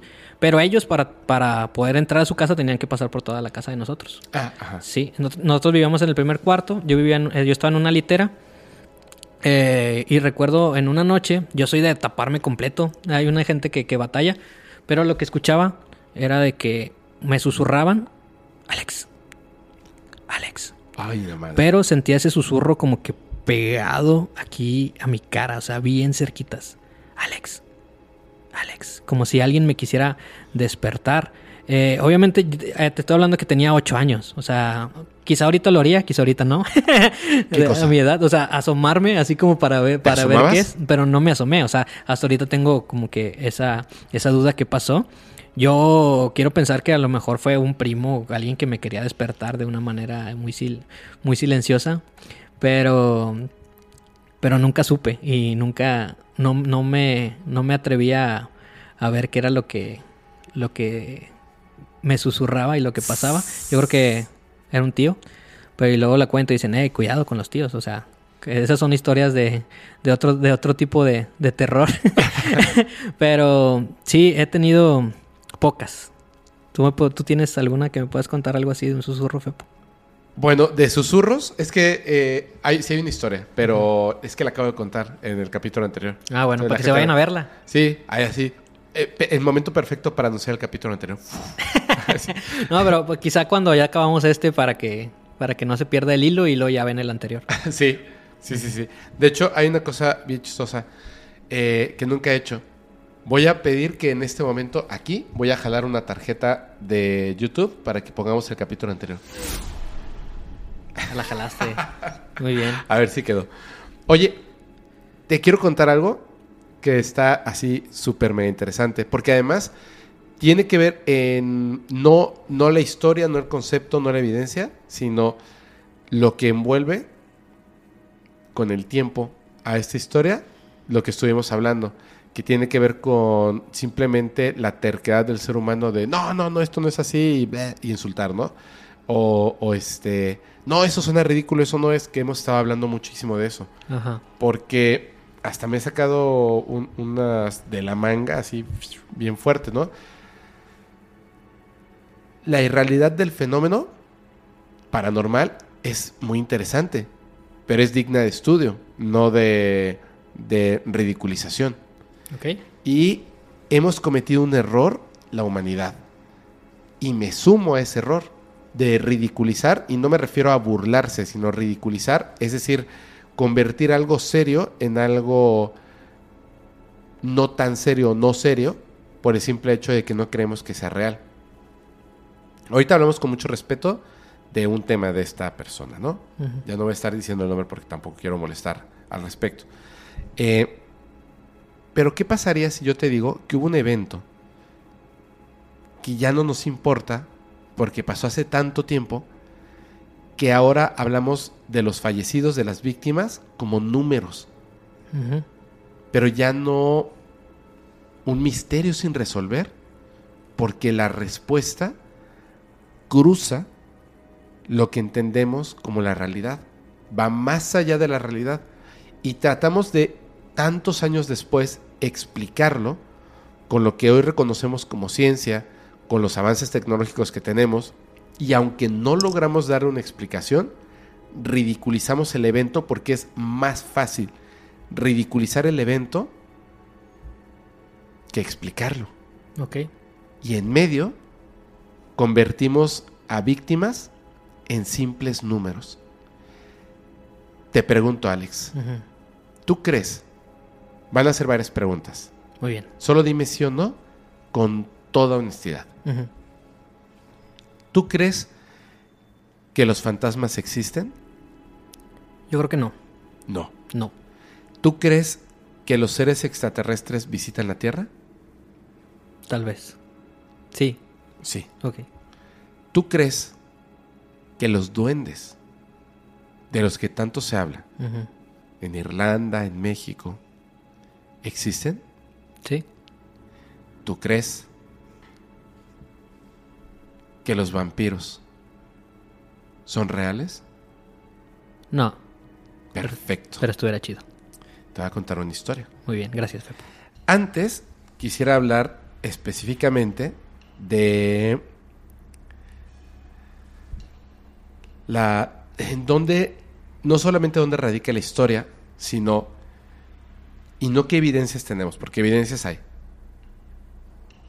¿Qué ocurre cuando estamos en el punto, viviendo en el momento, donde no solamente es una realidad, sino que afecta a las personas, afecta a los pueblos, afecta a la religión, afecta al Estado. Un evento grande, no una leyenda, no una historia de terror para contar antes de dormir. Un evento real, tan grande que el erudito benedictino francés, el abad Agustín Calmet, escribió un tratado que se llama así, Tratado de las apariciones de los espíritus y de los vampiros o revinientes. Esto ocurrió en el año de 1748 en Hungría. Él utiliza unos términos que son muy específicos, porque este tratado es apariciones de los espíritus, es decir, fantasmas, y de los vampiros o revinientes. El término vampiro queda clarísimo, ¿cierto? ¿Qué es un vampiro, amigo? Es un, una persona no viva Ajá. que no tiene reflejo, que tiene sed de sangre humana, que viven en la oscuridad, que no pueden salir a la noche. De a- al día. Ah, sí, A no pueden al día, sí, en la, en la noche salen. Eh, y algunos pueden eh, alimentarse de sangre de animal, pero no es lo mismo que es el verdadero apetito, es la sangre humana. Perfecto. Bingo. Bingo, muchas cosas y todo muy bien. El término nace, hay, hay mucha información, de, el término nace de un término alemán que se estaban tratando de referir a una cosa, de un ataque de unos vampiros, de una persona en específico, que bla, bla, bla, bla. Ajá. Vampir. Pero te voy a hablar no de esa historia, sino de otra historia, cuando ya el término acuñado vampir, vampiro, ya existía. Y además se agrega un nuevo término que es el de reviniente, que después, con el transcurso del tiempo, junto con otras historias y más, terminarían dándole vida a la historia de los zombies, que arranca películas, series, libros, historias, cómics y más. Sí. Pero primero fue el vampiro, porque el vampiro surge de historias reales. El vampiro surge de un concepto específico, que es un muerto, por eso se parece tanto a los zombies, un muerto que fue atacado en vida por un vampiro, Parecido a los zombies, que también te tienes que contagiar por tener contacto con la sangre, una mordida del... un infectado. Ok. un infectado. Y para que tú te conviertas en vampiro, tienes que morir. No, no te conviertes en vida, te muerden y ay, te salen colmillos, para nada. El vampiro, o sea, ya convertido en vampiro, sí se alimenta de las personas, preferentemente, pero puede hacerlo de animales también. Sí se alimenta de la sangre, pero lo que consume, aunque tienen una predilección por la sangre, porque tiene un sentido eh, físico, digamos, para ellos, se- eh, lo que ellos consumen es la energía vital de un ser vivo, porque ellos ya no están vivos, están muertos. Ok. Por eso se parece tanto a un zombie. Bueno, te voy a contar esta siguiente historia. Hay, hay un término, porque voy a, a- Por eso tengo tantas anotaciones. Como vivimos en este lado del charco, en América, hay muchos términos que se conocen desde la escuela, en la historia, en Europa, pero que no son tan comunes en América. Y por supuesto, esta historia de los vampiros, pues nace, no es exclusiva, pero nace en Europa, En el viejo continente. en el viejo continente. Hay una cosa que se llama eiduques o hakduk, que es específicamente soldado de la infantería del ejército húngaro y polaco en la Edad Media. Entonces, había uno de estos eh, soldados de infantería del ejército húngaro en la Edad Media, un heiduque, un eiduque, eh, habitante de Medreiga o conocido como Medveja, de nombre Arnold Paul. Se le ha cambiado los nombres, o sea, utilizan tres nombres, Ajá. pero el que más comúnmente eh, se reconoce es el de Arnold Paul. Arnold Paul, que era este, este eiduque, estaba, eh, repito, en el ejército y justo en ese momento, cuando comienza esta historia, a la que, la que te voy a contar, él estaba con, con este eh, batallón cerca de un cementerio. En este cementerio se decía que había un turco que había sido enterrado, que había sido atacado por un vampiro. Ellos creían, Arnold Paul no, otras personas creían que este turco iba a revivir de los muertos, convertido en vampiro, para atacar a las personas, para consumirlas y para beber su sangre. Para Arnold esto era historia Sí. de leyendas y niños y más. ¿Puedo hacer un pequeño paréntesis? Sí, Eh, yo había escuchado alguna vez de que esta, esta forma que conocemos de, del vampiro, del, del muerto viviente con los colmillos eh, pues largos y con las uñas largas, eh, en ese tiempo pasaba mucho que, que enterraban a personas, pero todavía estaban con vida. Eh, pues pasaba mucho, la, la, la medicina no estaba tan avanzada, entonces hubo muchas personas que se, se enterraron y, que se, eh, nada más tenían como que, pues otra cosa, pero se daban por, por fallecidas. Entonces un tiempo se dio de estar abriendo este, ataúdes, cofres, y entre, entre donde los abrían encontraron varios rasgos que, que le sorprendieron a la gente y que empezó a, a- a salir como los vampiros. Pero se dice que por descomposición la carne que tenemos aquí se va haciendo para atrás Y parece que la uña te crece. y parece que la uña te crece o que se te están haciendo garras. Y que igual con las encías, que como, como te estás pudriendo, te estás este, cambiando tu cuerpo, también el, la encía da como si tuvieras los colmillos más. Y me imagino que, que la forma pálida o, o, no sé, los ojos abiertos, que también los párpados se te hayan deshecho, pues daba una figura con, con bastante miedo. Y decían, pues este es, es un vampiro. Y, y muchas de esas cualidades fueron de, de, de las veces que enterraban ahí eh, gente. Vivos. Sí, vivos. Más o menos, de hecho, sí, o sea, no más o menos sí, es correcto todo lo que acabas de decir y tiene mucho que ver con esa historia. Muy bien, espero no haberte spoileado, Fepu. No, no, no, no, no. qué, qué bueno que lo comentas, qué bueno que lo comentas.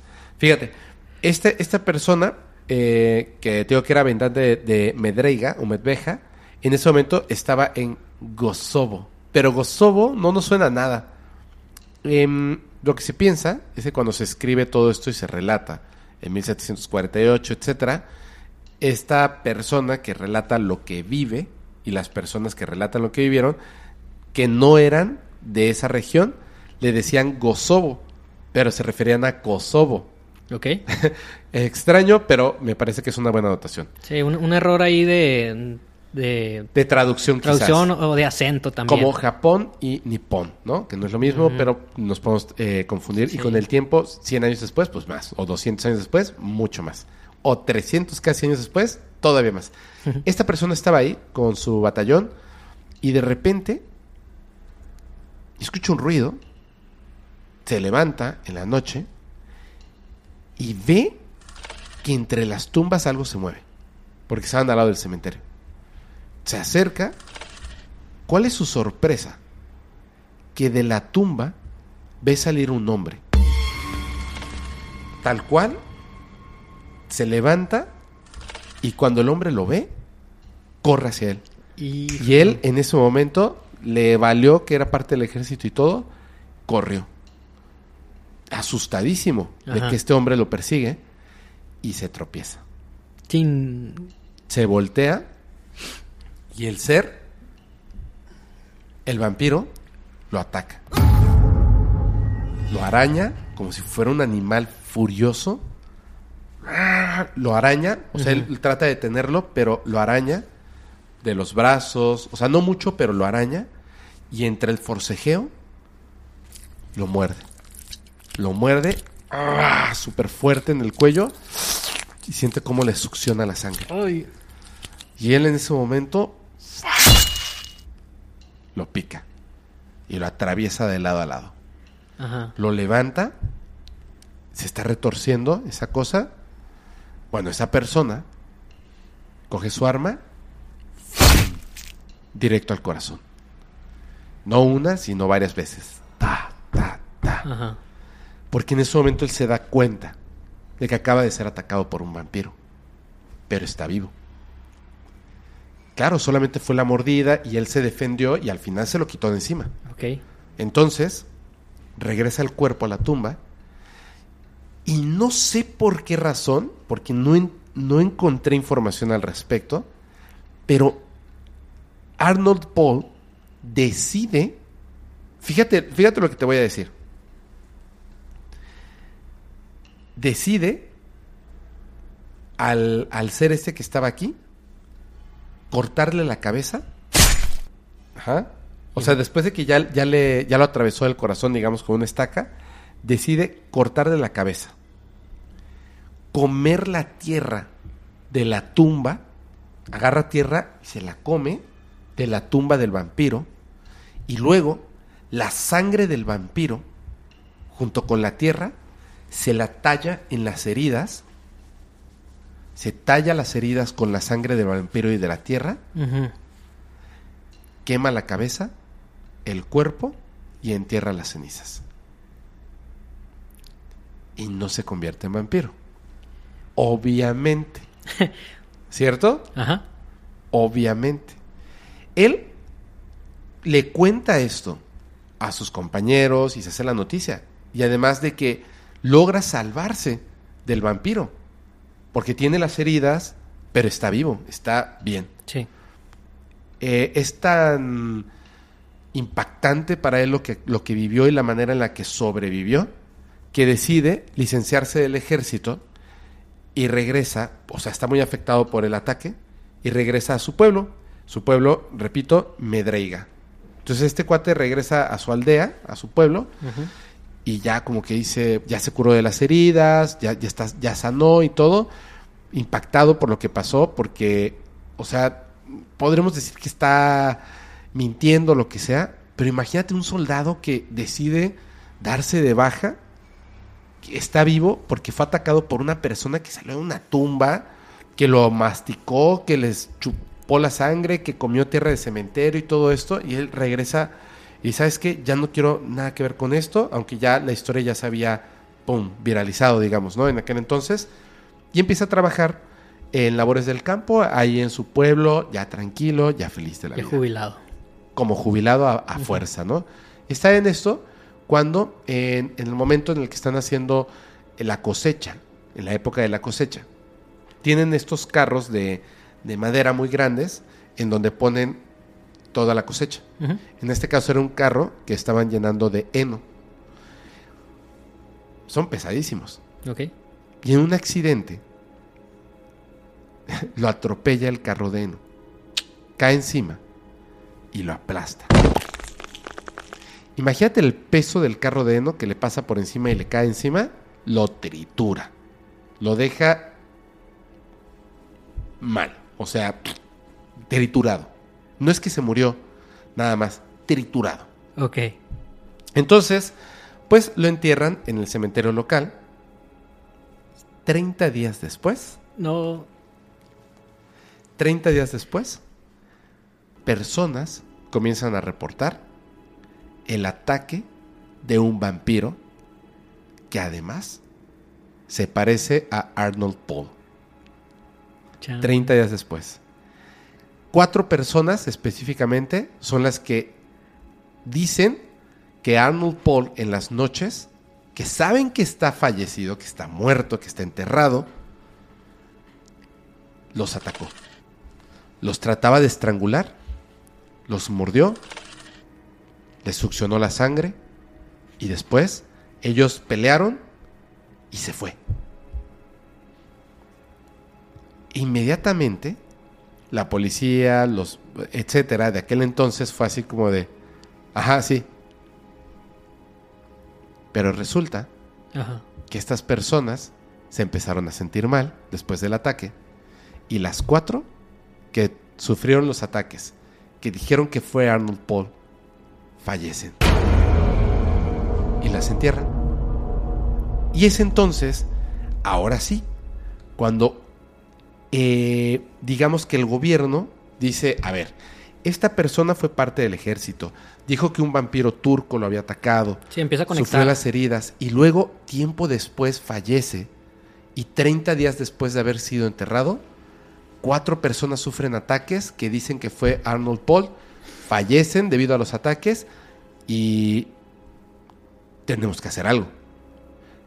Sea lo que sea, envían a un cirujano militar. En 1731, Johannes Flukinger va a este lugar, a esta aldea, a este poblado, a investigar estos ataques. Obviamente él tenía que desmentir estos asuntos. Era el brazo, digamos, del gobierno, el brazo de la ciencia, que iba a desmentir que existieran los vampiros y que estaban Sí. atacando a las personas y que Arnold Paul era un hombre normal que había sufrido un accidente y que no era un vampiro. Entonces él llega y lo que más lógico se le hace conforme empieza a entrevistar a las personas, quienes lo habían visto, quienes habían sido atacados, los que fallecieron, etcétera, dice, bueno, vamos a desenterrar el cuerpo de Arnold Paul, porque lo que vamos a encontrar es a un Arnold Paul triturado, podrido, y ya, se acabó el tema. Un grupo de hombres, entre ellos el que cuida el cementerio, y este señor, Johannes Flukinger, van al cementerio y desentierran a Arnold Paul. Haciéndolo, o sea, quitan la tierra, sacan el ataúd, abren el ataúd, sorpresa. Completito. Fíjate esto, y te lo voy a, te lo voy a narrar como está descrito en documentos. El cabello y las uñas no habían crecido. Tenía uñas nuevas. Y el cabello estaba nuevo también. Había sangre fluyendo por sus venas. La camisa, el sudario y el ataúd estaban llenos de sangre reciente. La boca tenía sangre fresca. No manches. Cuando se- y además dicen que Arnold se veía, ya no estaba triturado, tenía sangre en las venas, estaba rejuvenecido Ajá. y parecía que estaba dormido. Cuando ven esto, dicen estaca, martillo, al corazón, ¡pum! Y en el momento en el que entra la estaca en el corazón, Arnold Paul abre los ojos y comienza a gritar de dolor. ¡Pah! Le vuelven a pegar y ¡ah! gritaba Ajá. hasta que fallece nuevamente. Y recuerdan eso. Entonces, después de que deja de gritar, le cortan la cabeza. Queman el cuerpo y la cabeza. Y las cenizas las vuelven a enterrar. Pero él atacó a cuatro personas. ¿Quiénes fueron? Esta persona, esta persona, esta persona y esta persona. Desentiérrenlos. Los desentierran. No tenían sangre en la boca, pero ya se veían rejuvenecidos nuevamente. Y a los cuatro, las cuatro víctimas de Arnold Paul, estaca, degollamiento, quema del cuerpo y cenizas nuevamente enterradas. Con esto, este señor Johannes Flukinger, pues hizo lo que tenía que hacer en, digamos, lo que él opinaba que era lo que tenía que hacer y regresa. Un par de años después, ocurre algo interesante. Un niño llamado Milo estaba dormido cuando empezó a gritar. Sus padres entraron a la habitación y este niño, era un muchacho, todavía seguía vivo. Se estaba desangrando y vieron entre las sombras, quizá, a Arnold Paul, que estaba succionando su sangre y después escapó por la ventana. El niño, en el terror, el muchacho, no pudo decir nada y falleció. Y lo enterraron. Después de esto, 17 personas en un lapso de tres meses, incluyendo a Milo, dijeron haber sido atacadas por Arnold Paul. Y lo describían tal cual. Los arañaba, los estrangulaba, los mordía, les succionaba la sangre. Si eran pequeños, fallecían. Si eran más grandes, se defendían y vivían, pero muy poco tiempo. Se enfermaban y fallecían, y los iban enterrando en el cementerio. Una joven llamada Stanoska, una muchacha llamada Stanoska, despertó un día a la medianoche, gritando, y dijo, no que Arnold Paul, el muchacho Milo, la había atacado. El- este muchacho, Milo Milo, llevaba nueve semanas enterrado en el cementerio. Y esta muchacha, Stanoska, dijo que Milo se despertó porque no podía respirar. Y Milo la estaba estrangulando. Y no podía, y no podía, y no podía. Y cuando se acercó para tratar de morderle al cuello, lo golpeó, se fue y comenzó a gritar. Tres días después, Stanoska comenzó a tener los mismos síntomas que todas las otras 17 personas y falleció. Es entonces cuando las autoridades, aún en contra del sentido común, se les ocurre hacer una cosa. Y comienzan a desenterrar primero a Milo, que ya llevaba nueve semanas, como diez semanas. Desentierran a Milo, ¿qué crees que encontraron? ¿Qué? sangre en sus venas, cabello y uñas. Básicamente parecía una persona que no estaba muerta, sino que estaba dormida, Dormida. que estaba fresca. Y entonces, con una estaca al corazón y los gritos. Y tuvieron que desenterrar a las 17 víctimas, incluyendo también a Stanoska, para poder clavarles una estaca en el corazón, escucharlos gritar cuando la estaca entraba al cuerpo, ver los cuerpos frescos, como si estuvieran vivos, cortarles la cabeza, quemar los cuerpos y enterrar nuevamente las cenizas. Pero hay algo que no encajaba. Como si ya antes habían eh, rematado a Arnold Paul, lo habían degollado y habían este eh, Quemado sus cenizas quemado y sus cenizas. enterrado. Sí. ¿Cómo es? ¿Cómo es posible que hubiese regresado para atacar a las víctimas? Entonces nunca iba a acabar este, esta, esta epidemia, nunca iba a acabar. Pues resulta que empezaron a hacer un montón de investigación. Y una persona, fíjate cómo es esto, ¿eh? porque ahí está el detalle. En la investigación descubren que una persona, antes de que, de que le clavaran la estaca a Arnold Paul, había visto cómo Arnold Paul, sin saber que ya estaba fallecido, pero ya estaba fallecido, había entrado y había atacado a sus animales, a los animales jóvenes, pero los dejó vivos.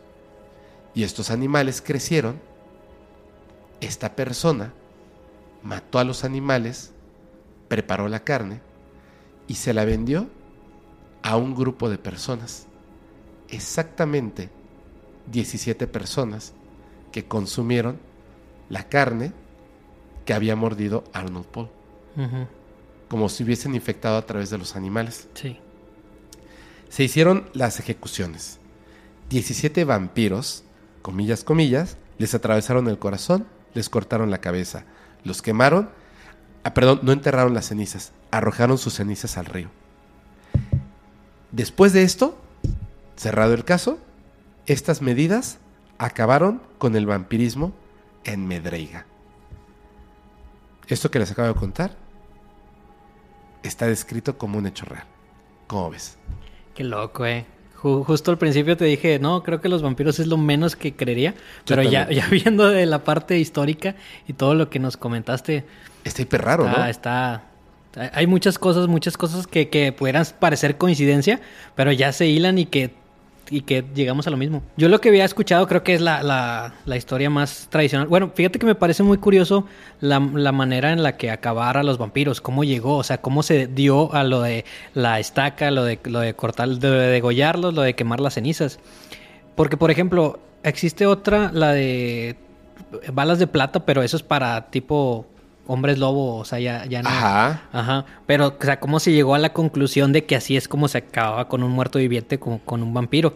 Porque, como te digo, yo había escuchado la, la, la del conde Drácula, que, que era un conde, que un señor que con mucho dinero, que para asustar a que no se acercaban a, a su casa, eh, a los intrusos a los que llegaban los degollaba y los empalaba, o sea, que, que la cabeza la ponía en una, en En un- una, lanza, en un palo, en, Ajá. un- en una varilla y las colocaba afuera de su propiedad como para alertar eh, a los intrusos y que por ahí se dio. Eh, muchas gracias. Gracias, gracias. Y te digo, esa, esa era la, la historia que yo me sabía. No, no, no la conozco a profundidad, me gustaría contártela así como que con todos los detalles que tú me la contaste, pero sí también conozco esa, esa parte o esa versión, la de la de Drácula, que pues era un señor con mucho dinero que se hizo la leyenda a partir de que él era muy oscuro, que vivía en una parte este, muy lúgubre y que, que no platicaba con la gente y que tenía métodos muy sádicos como para, para asustar al, al, al enemigo. Mira, obviamente no- nos dice eh, como, como simplificar las cosas, ¿no? Que erróneamente pensamos que la respuesta correcta es la más simple. Y no es así. Generalmente es palabra súper importante y la ponemos en negritas mayúsculas y remarcada. Generalmente la respuesta más simple es la correcta, pero no siempre, por supuesto. Por eso es generalmente. Fíjate que me parece una cosa muy importante. Elizabeth Bathory. Entidades que no sé qué sean, arcontes, demonios, pactos satánicos, brujería, pactos de magia negra, etcétera, etcétera, etcétera, y hasta el vampirismo, tienen una cosa en común, la sangre. Como si en la sangre humana o de los animales, porque como también lo comentaste, que también pueden consumir de animales, y en esta historia consumió de animales que después fueron infectados e infectaron a otras personas que soñaban que los atacaba y después fallecen. Me parece que entre la historia está el error del desconocimiento de algunas cosas que hoy ya sabemos, sumado a un posible evento sobrenatural, Ajá. pero no imposible, que es el siguiente, que es el que, el que he pensado. Fíjate que tiene dos cosas muy interesantes. La sangre, por un lado, que sabemos que la zombificación, por ejemplo, en Haití, por medio de, de- de animales, plantas, etcétera, es posible que este, trabajan sobre el organismo y estás casi casi siendo un muerto viviente, o lo eres. Sí. En este caso, la sangre, el lugar, las medidas de, de salubridad inexistentes en aquella época, puede ser posible que sin querer encontraron la manera de lidiar contra una especie de peste Ajá. quemando los cuerpos, donde quizá de alguna manera lo que proponías en un principio, esta enfermedad te pone en coma o deja tus, tus, este, tus signos vitales Ajá. muy, muy, muy, muy, muy mm, abajo, ¿me entiendes? Que pensaban que habían fallecido y los enterraban y luego regresaban, pero en ese estado como ya medio putrefacto, zombificación Ajá.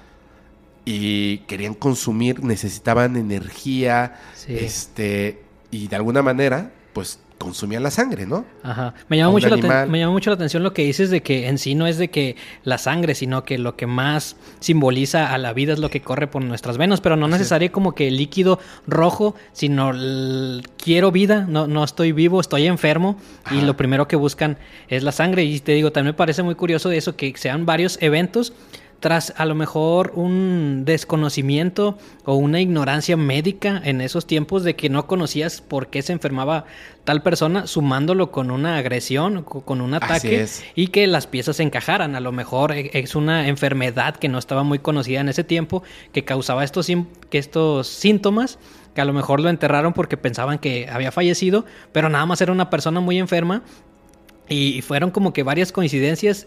Esto sumándole quizá al boca en boca, al teléfono descompuesto. Y que con el paso del tiempo. con el paso del tiempo que te lo iban contando, iba agarrando más cuerpitos, iba haciendo más gordita la historia. Y te digo, a lo mejor en esos tiempos, este, parecía. eh, no, no podía entrar en nuestras mentes que nos pudiéramos contagiar así de fácil. O sea, a lo mejor ahorita tenemos muy naturalmente, pues acaba de pasar la. Eh, en el 2020 y todos nos estábamos cuidando, pero en esos tiempos quizá no, no era tan de cuidado con, con la comida eh, que te pudiera contagiar, que algo que comes no habían enfermedades nuevas y que quizá eso que vieron ni sabían que se podían enfermar por no, no sé, cocer bien la carne, cocinar bien, mantenerla refrigerada. De hecho, por ejemplo, fíjate, él ataca a los animales y es un par de años después que los vende. No manches, ¿cómo vendes un animal Para que, empezar. que fue atacado por otro animal y que se ve enfermo y lo vendes, ¿no? O sea, Sí, pero entiendes también la, la carencia, la economía de esos tiempos. Obviamente Claro. existen otras necesidades y no te vas a poner a pensar, eh, ay, la carne esta como que no se ve muy buena pinta. Yo tengo hambre, me la están vendiendo barata y vámonos. a lo mejor era algún tipo de hongo que se formaba en esa carne o algo así. Ajá. Porque me parece muy, muy, este, muy interesante el tema de que para acabar con ellos los quemaban. Déjate tú de, de la estaca y que si la cabeza. Todo el ritual. Ajá, ese era como el ritual. Sino el quemar el cuerpo y entonces acabas con el vampiro. Y al final, después de que queman todos los cuerpos, Sí. ya, se acabó. O sea, es como que brotó una enfermedad Ajá. y como quemaron, pues ya, Pues sí, claro, acabaron con la enfermedad. Ajá. Y, y se acabó el tema del vampirismo en ese lugar. Sin embargo, sin embargo, esta es la parte que más me gusta. Porque esto podemos decir, ah, ok, y puede ser que entre las confusiones, una enfermedad, algo, lo otro, y surge, ¿no? Este mito del vampirismo. Surge. Ajá. Pero realmente, Johannes Flukinger, que siendo un médico militar, ¿se equivocó? O sea, la persona había sido aplastada por un carro de heno. Tenía los huesos triturados, el cráneo. ¿Se equivocó? Sí. Por más fuerte que sea el hongo o la plaga, no, no hay manera de que un cuerpo se reconstruya tanto o de que alguien se haya equivocado. Ahí no aplica el de lo enterré porque pensaba que había fallecido. Exacto. O sea, es un vato que, es- que lo hicieron picadillo. O sea, Exacto. Es la única parte que me parece sumamente interesante. Ajá. O sea, todo me parece interesante, pero esa es el detalle paranormal que le, que le da vida al tema del vampirismo. Lo demás pudiera ser explicado, Sí. pero esto no. Sí, tiene mucha similitud. Tú ves, creo que tú lo dijiste con, con la peste negra, con todo lo que se vivió, con los cuerpos, de que encontraron la manera de que lo único, o sea, que enterrarlos o tenerlos cerca de la ciudad hacía que más gente se contagiara. Lo único era alejarlos, quemarlos. Eh, la, la- la peste de que los médicos con los típicos que vemos con la nariz, que, que adentro le ponían flores y, y pétalos para tener un buen aroma porque lo fétido ¿Eso que había. Sí, por eso traían el, el, el piquito. ¿Qué, Eh, qué no- qué- qué- qué dato me acabas de dar? Nunca, no lo sabía. sí, sí, sí. O sea, y, y tenemos esta imagen de los médicos medievales muy... eh, que, que da bastante miedo porque iban también con, con- con sus inciensos, este, como que sanitizando el área. Vol- volvemos a lo que pasó hace algunos años aquí, que teníamos que sanitizar, que no existiera ahí nada que nos pudiera contaminar. Sí. Pero sí cabe mucho de que quizá eh, tenga que ver con una plaga y ya después se, se fue este, moldeando la teoría al vampirismo, aunque bueno, esa parte de la que dices cómo se reconstruyó el cuerpo, cómo los veían tan, tan guapitos, tan bien peinados y después de que les había pasado algo feo, Ajá. ¿cómo lo explicas? Y, to- y todavía te voy a contar una cosilla más, pero más adelante. Porque nos vas a contar una historia más, Así ¿verdad? es, sí. Una historia más. Pero si te parece bien, vamos a hacer una brevísima pausa para que corra al baño y regreso. ¿Sí? Échale, yo también voy. Oye, entonces eh, me estabas diciendo que tienes una historia. Sí, una historia también de, de una persona ahí que me hizo el gusto. Tengo bien el micro, ya, ya me ya tengo miedo de Sí, perdóname, tenerlo mal acomodado. Lo que pasa, lo que pasa es que tengo ahí un, un- un loop extraño con la gente. Ajá. Me dicen, ya deja de preocuparte tanto que si el micrófono está bien y no sé qué. Me ponen unos y otros me dicen, no se escucha. Y yo, ¡oh! Ajá, sí. No, es muy importante. Y luego no Mejor te da que se como que ansiedad de repente que se, se, se- se hacen para acá. Que no sé qué. Sí, bro. Ajá. Sí. Sí. Tengo una, una anécdota de una chica que me hizo el, el- gusto de mandarla ahí a mi página. Eh, y va a ser anónima. Eh, ella dijo que no, no quería decir su nombre. Claro, se por- entiende. Por los, los temas que ahí se tratan. Y nos mandó ahí también una, una, una foto, una evidencia que ahí se la pasó al compa Rodri. Ok. Para los fines de esta historia le vamos a llamar Lucía a la chica. No se llama así. ¿Y cómo se llama? No es cierto, no es cierto, no es cierto. Lucía, Lucía. Sí, sí, sí, Lucía. Ok. Ella se llamaba Fe... No, no es cierto. Lucía, pero eh, por, por fines de contar la historia así, así le llamaremos. Ok. Hace varios años, Lucía estaba con un- una pareja. Ajá. Eh, y esta relación tuvieron un bebé. Lucía se dio cuenta que la mamá de su esposo eh, y la abuelita de su esposo eran les gustaba la santería.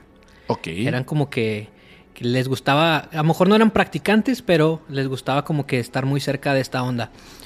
Cuenta Lucía que de, de repente les encontraba cosas extrañas ahí en su casa, lo que parecería, no sé, un, un trabajo, una, una macumba, como le quieras llamar, Ajá. y que las señoras de repente iban a que les leyeran el, el tarot, las cartas, les gustaba mucho. Los huesos. Digo, los huesos caracoles, todo, ¿no? Ajá. Entonces, eh, resulta que Lucía termina con su esposo. Eh, terminan de, de mala manera y no tienen, no tienen eh, contacto para nada. O sea, ni siquiera ya lo del Lo del bebé, bebé. ni la manutención. O sea, O sí, sea, sí se pelearon durísimo. sí, sí, pasaron mal. Me cuenta Lucía que tres meses después de esta ruptura Ajá. le empezaron a pasar cosas extrañas en su casa. Ok. Que lo más eh, común que pasaba era que se escuchaban pasos, Mm. que escuchaba como que subían. Otra cosa que le pasaba es que asustaban mucho a su bebé, que lo encontraba llorando de la nada, eh, más extrañamente que, que lo que un bebé normal, que lo asustaban seguido. Pero lo que más, más le asustó era que les se escuchaban susurros, como los que te platiqué hace lado. Ah. Entonces que se escuchaban, Lucía, Lucía. Entonces ya estos, estos temas o estas cosas le pasaban más seguido a su vida, que hasta cierto punto hasta llegó a, a acomodarse, se llegó a acostumbrar a que le pasaran esas cosas. Como que en su casa también se movían libros y, y se desacomodaban, se caían cosas, pero ya, ya con el tiempo pues medio Lucía se fue acostumbrando. Ok. Tiempo después, Lucy se fue a vivir con su papá. Su papá, ella y su hijo rentaron una casa. Esta casa eh, era un, un segundo piso, pero aquí en Monterrey, no sé si allá donde, donde nos escuchen, se, se use esto, pero tienen las puertas por las escaleras por afuera. O sea, no, no tienes que entrar por el primer piso para subir por, por adentro, sino que están las escaleras Como una duplex. Sí, sí, sí. Eh, por fuera. Nos cuenta Lucía que una vez eh, ella estaba en su casa y su papá eh, empezó a tomar desde temprano, desde las 5 de la tarde. Agarró ahí el pedito y que para las 12 de la noche eh, ya se quería ir a dormir. sí. Entonces eh, pone el candado de la casa y se va a su habitación. Ok. Lucía dice que era medianoche para ella todavía temprano. Estaba en el celular, estaba ahí en el, en el WhatsApp viendo videos, escuchando podcast. Y escucha que los pasos, escucha. ¿Cómo? Para, para ella era común. Ajá. Como que por la parte de afuera, como si alguien Viene subiendo. viene subiendo. Sí, sí, sí. Para este momento ya Lucía ya no le sorprendía nada. Lo que sí le pareció vario extraño es de que su ventana daba hacia la calle. Entonces se entraba el reflejo de la luz mercurial. Entonces alcanza a percibir una sombra que cruza y que tapa la, la luz este, que De- entra Por la ventana. por la ventana. Ajá. Para esto seguía Lucía en su celular. Lo que más le sorprendió es que después se escuchó una voz bastante grave. Ajá. Dice Lucía que de un hombre mayor. Y algo fuerte. Lucía. Lucía. Lucía ya como que harta de tantas cosas que le pasaran, hizo una reacción natural, que era estar con su celular. Y dijo, mande. Así como que no pasa nada. Se calla todo. Eh, 15 minutos después, se, se vuelve a escuchar la voz grave esta. Lucía. Lucía. Entonces Lucía eh, aplicó algo que muchas abuelitas mexicanas te han dicho cuando, cuando ves algo extraño, que es como mentarle la madre. Es- los ¿Qué ching- insultas. Sí. Chingados quieren, no estés molestando, que no sé qué. Después de esto, la voz este, se cayó. Ajá. Entonces Lucía dice, le pareció muy extraño y dice, quizá yo estoy aquí insultando y chance es mi papá que, que me está pidiendo algo y yo aquí mentándole a su madre. Sale Lucía, se asoma a las puertas, eh, se asoma a las ventanas y había un descanso. eh, subes un pedacito, hay un descanso y siguen las escaleras y había un gato negro. Este gato se le quedaba solamente fijamente, intentó ahu- ahuyentarlo, pero el gato no se iba. ¿Solo la veía? ¿Cómo, perdón? ¿Solo la veía? Solo la veía, sí, sí, sí. El, el gato no, no, no se inmutaba ni nada. Fue lo que hizo cuando se asomó. Ajá. Ya después de esto, Lucía eh, se fue al cuarto de su papá para checar si, si ocupaba algo. Y pues como no lo imaginaba, su papá ya estaba en el quinto sueño, ya estaba muy, muy dormido. Entonces definitivamente no fue él, o al menos que ha- haya hablado solo, sonámbulo.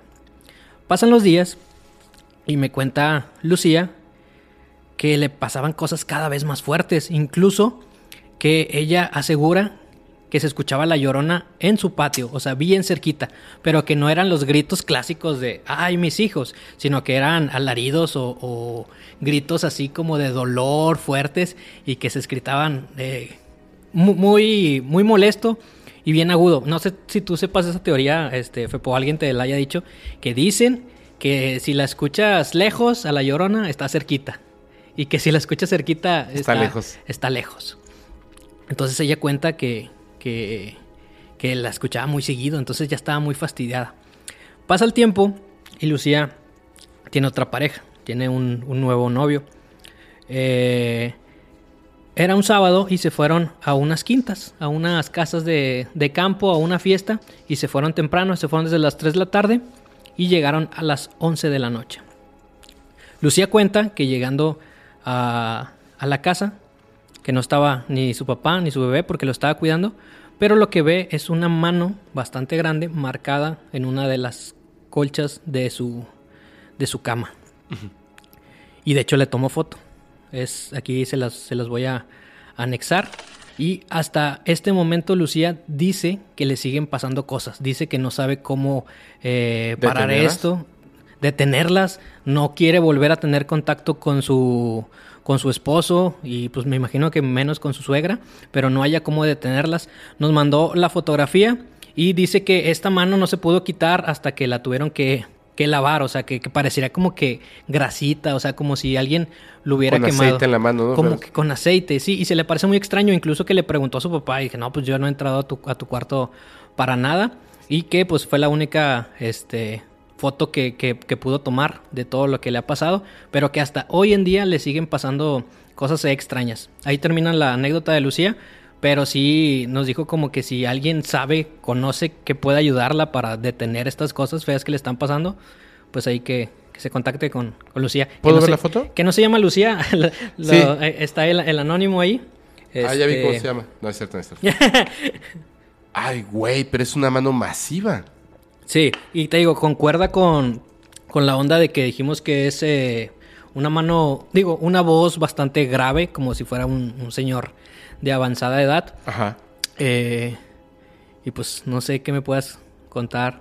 Pues se pasa algo, te, te ha pasado algo parecido. ¿Cómo podemos ayudar a la chica? Eh, bueno, hay formas de hay formas de ayudarla, pero este, qué bueno que no dijo su nombre, qué bueno que es anónimo. Ajá. Espero que no haya sido muchos detalles que, que la persona del trabajo sepa que se sabe que se está haciendo un trabajo. Chin.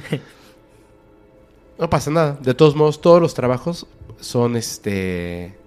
Todos los trabajos, a menos que se culminen, todos los trabajos son. eh, Revertibles. Revertibles. ok. Revertibles. O diluibles. Cualquiera de las dos al final es algo bueno. Sí, sí hay gente que, que pueda ayudarla. Si quieres, si está buscando ayuda, sí. yo a ti te paso el teléfono de una persona con, con quien se puede poner este eh, en contacto y le pueden ayudar. Lo que es bien importante es que, por ejemplo, hay que saber reconocer cuando sí es un trabajo y cuando no es un trabajo, ¿me entiendes? Ajá. Cuando son problemas que tenemos, este, situaciones normales, digamos, de procesos de dolor, de, de- de depresión, de mala suerte, de mala racha, de mala actitud ante la vida, etcétera, etcétera, etcétera. Sí. O ansiedad, como lo que te comenté hace rato en la, en la otra historia. Fíjate que hay una cosa porque yo últimamente he estado pecando, sin, sin utilizar, digamos, utilizando mala palabra, pero pecando de cosas que digo que no se debieran hacer. Ok. Decía Jacobo Greenberg, si... Es que lo leí y me traumé con eso. Si el ser humano conociera el potencial de su mente, evitaría los pensamientos negativos. Y es que es verdad. Pasamos más tiempo pensando en las cosas malas que en las cosas buenas. No agradecemos lo bueno porque ya lo obtuvimos y maldecimos lo malo. Entonces, claro que construimos para nuestra vida cosas negativas porque construimos lo que pensamos, no lo que determinamos, que es distinto. Yo no, no le pides al universo, a la vida o lo que tú quieras, no quiero esto. Pides lo que quieres, no lo que no quieres. El universo y la realidad no entiende de negativos o positivos. Si tú dices, ya no quiero que me vaya mal, te va a ir mal. Y si lo pides todos los días, te va a ir mal, pero toda la vida. No, es al revés. Me va a ir bien, me va bien, estoy bien, estoy contento, en positivo. Si piensas en negativo, negativo te va a ir. Entonces a veces pensamos que tenemos brujería, bla, bla, bla. Y a mí me gustan los pequeños detalles, que son donde las historias podemos determinar, aún en el desconocimiento del conocimiento oculto que se tiene de estas cosas, cuáles sí son reales y cuáles no. Por ejemplo, eh, la manera en la que estas entidades, perdón, la brujería que controla ciertas entidades, se van acercando a uno, poquito a poco, con una voz, con primero se mueven cositas, luego un libro, luego más, luego una voz, luego ya hay un gato, luego esto, luego lo otro, luego una mano, etcétera, etcétera, etcétera. O sea, es un proceso, esa es la verdad. Un exorcismo es un proceso que puede durar años. Un trabajo es un proceso que puede durar años. ¿Cuánto tiempo necesitas para disminuir la energía de una persona hasta extinguirla? Mucho tiempo.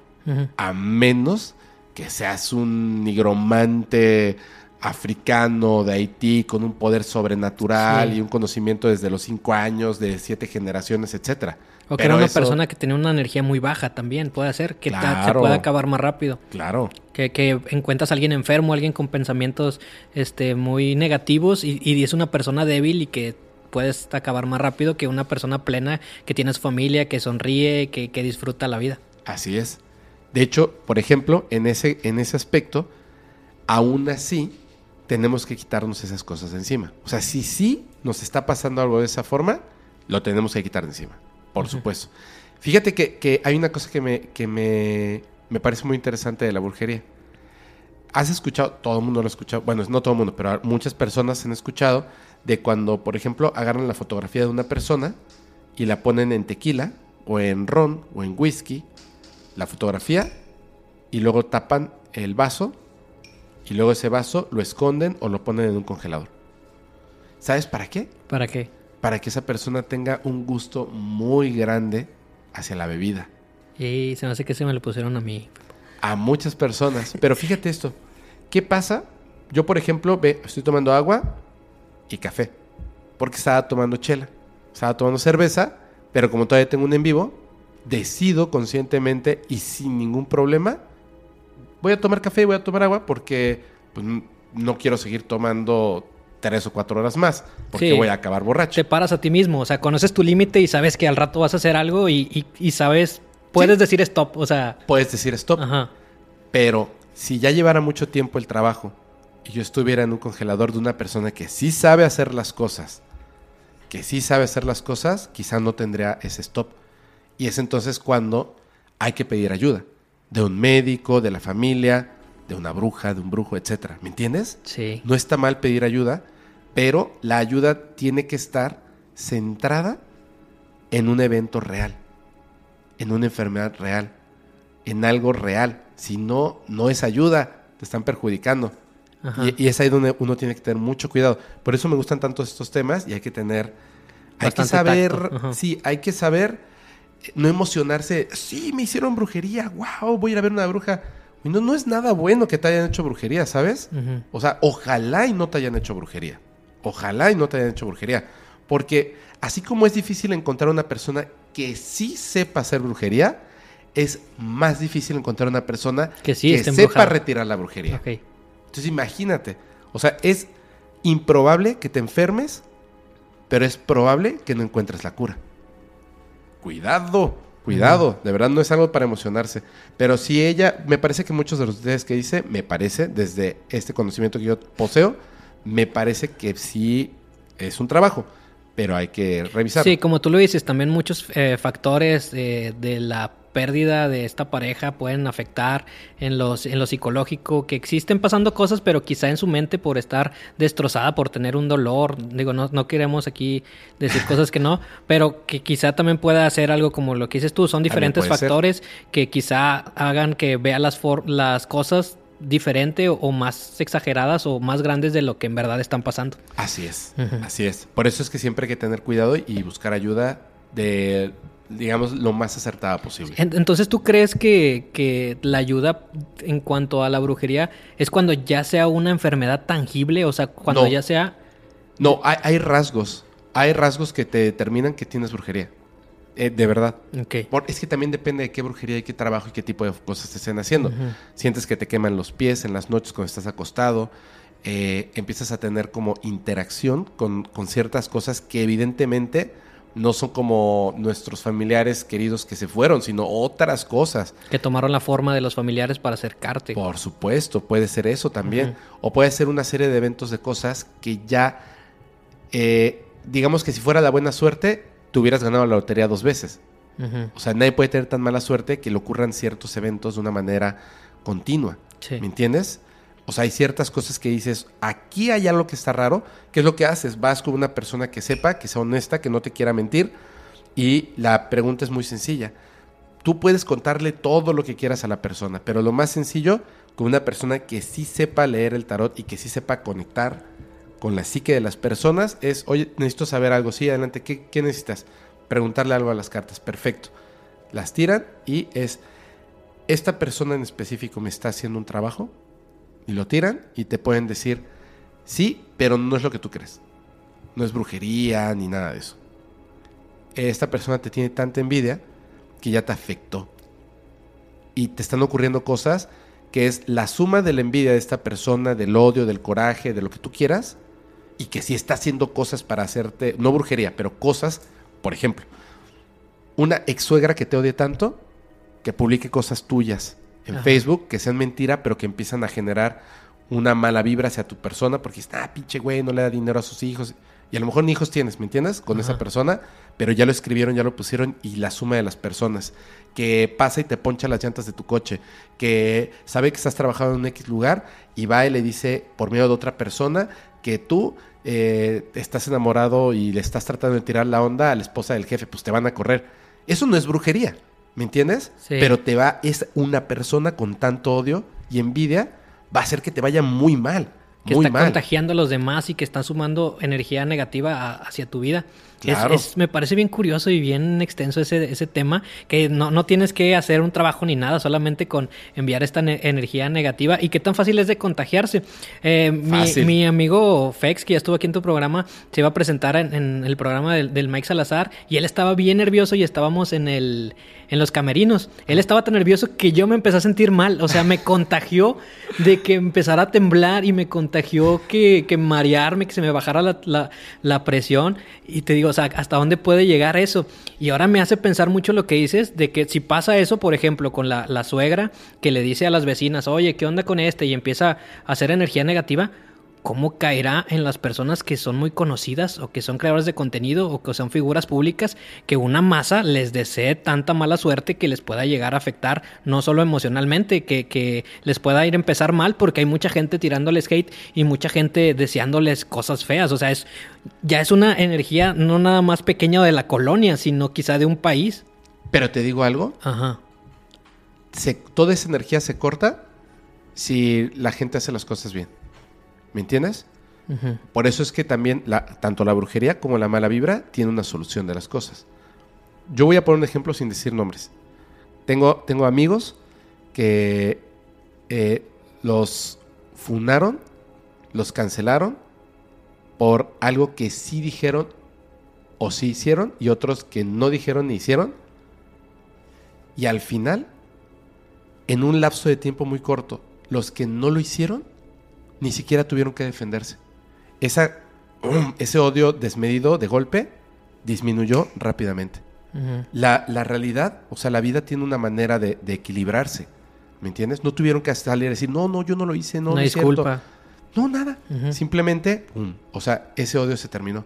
Claro que va a haber gente bien, bien terca y, y, este necia que va a poner ahí, no, pero es que una vez dijeron que sí, pero, o sea, Sí. no es cierto y a ti qué te importa, ¿no? Y otras personas que durante mucho tiempo se encargaron de generar odio porque les redituaban muchas ganancias. Hoy, una persona me preguntó, oye, esta persona que tú conoces, ¿cuántos seguidores tiene? Y le dije, más de 8 millones en total. ¡Wow! Su último video tiene 25 mil vistas. No es normal. Pero durante años se dedicó erróneamente a generar odio, envidias, corajes, etc. Y lo, lo más eh, gacho de todo esto, y es que conociendo a esta persona, te lo digo honestamente, él sabe que esto que está pasando, él lo provocó. Sí. No es que hiciera algo malo, provocó el odio. ¿Me entiendes? ¿Sabes qué hace al respecto? ¿Qué hace? está esparciendo buena vibra. Así tú le puedes poner, vas y acá y a tus hijos y a tus ancestros y todo lo demás, y te contesta, buena vibra, bro, espero que te vaya bien. Sí. Y no se molesta y está viviendo su vida. Y cada día lo ves y todo eso que hizo, esa montaña, ya la está, Ya lo está bajando. la está equilibrando.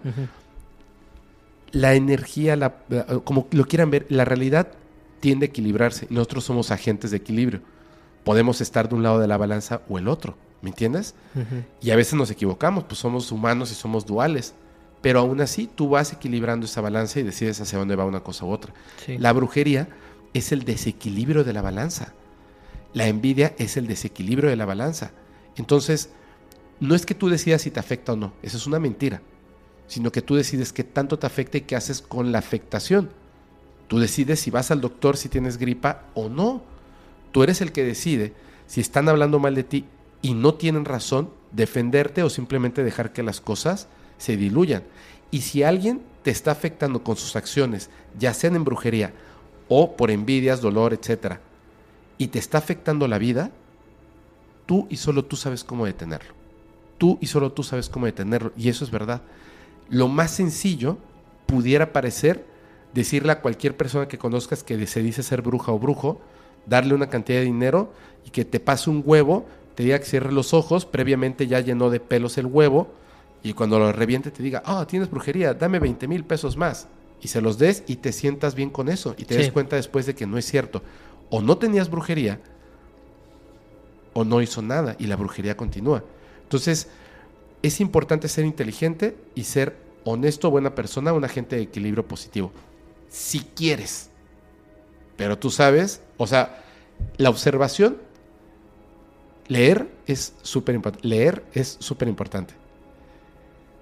Todas las historias de las personas que hacen las cosas de manera positiva terminan muy bien. Y todas las historias de las personas que hacen cosas negativas terminan muy mal, con un puñado de excepciones. Que repito, si existe, que sé, estoy seguro de que existe una forma de vida después de lo que consideramos muerte, ese puñadito de personas en este momento están en un sufrimiento brutal. No vale la pena. No vale la pena este punto negativo para obtener un beneficio inmediato y después, ¿cómo vas a equilibrar eso?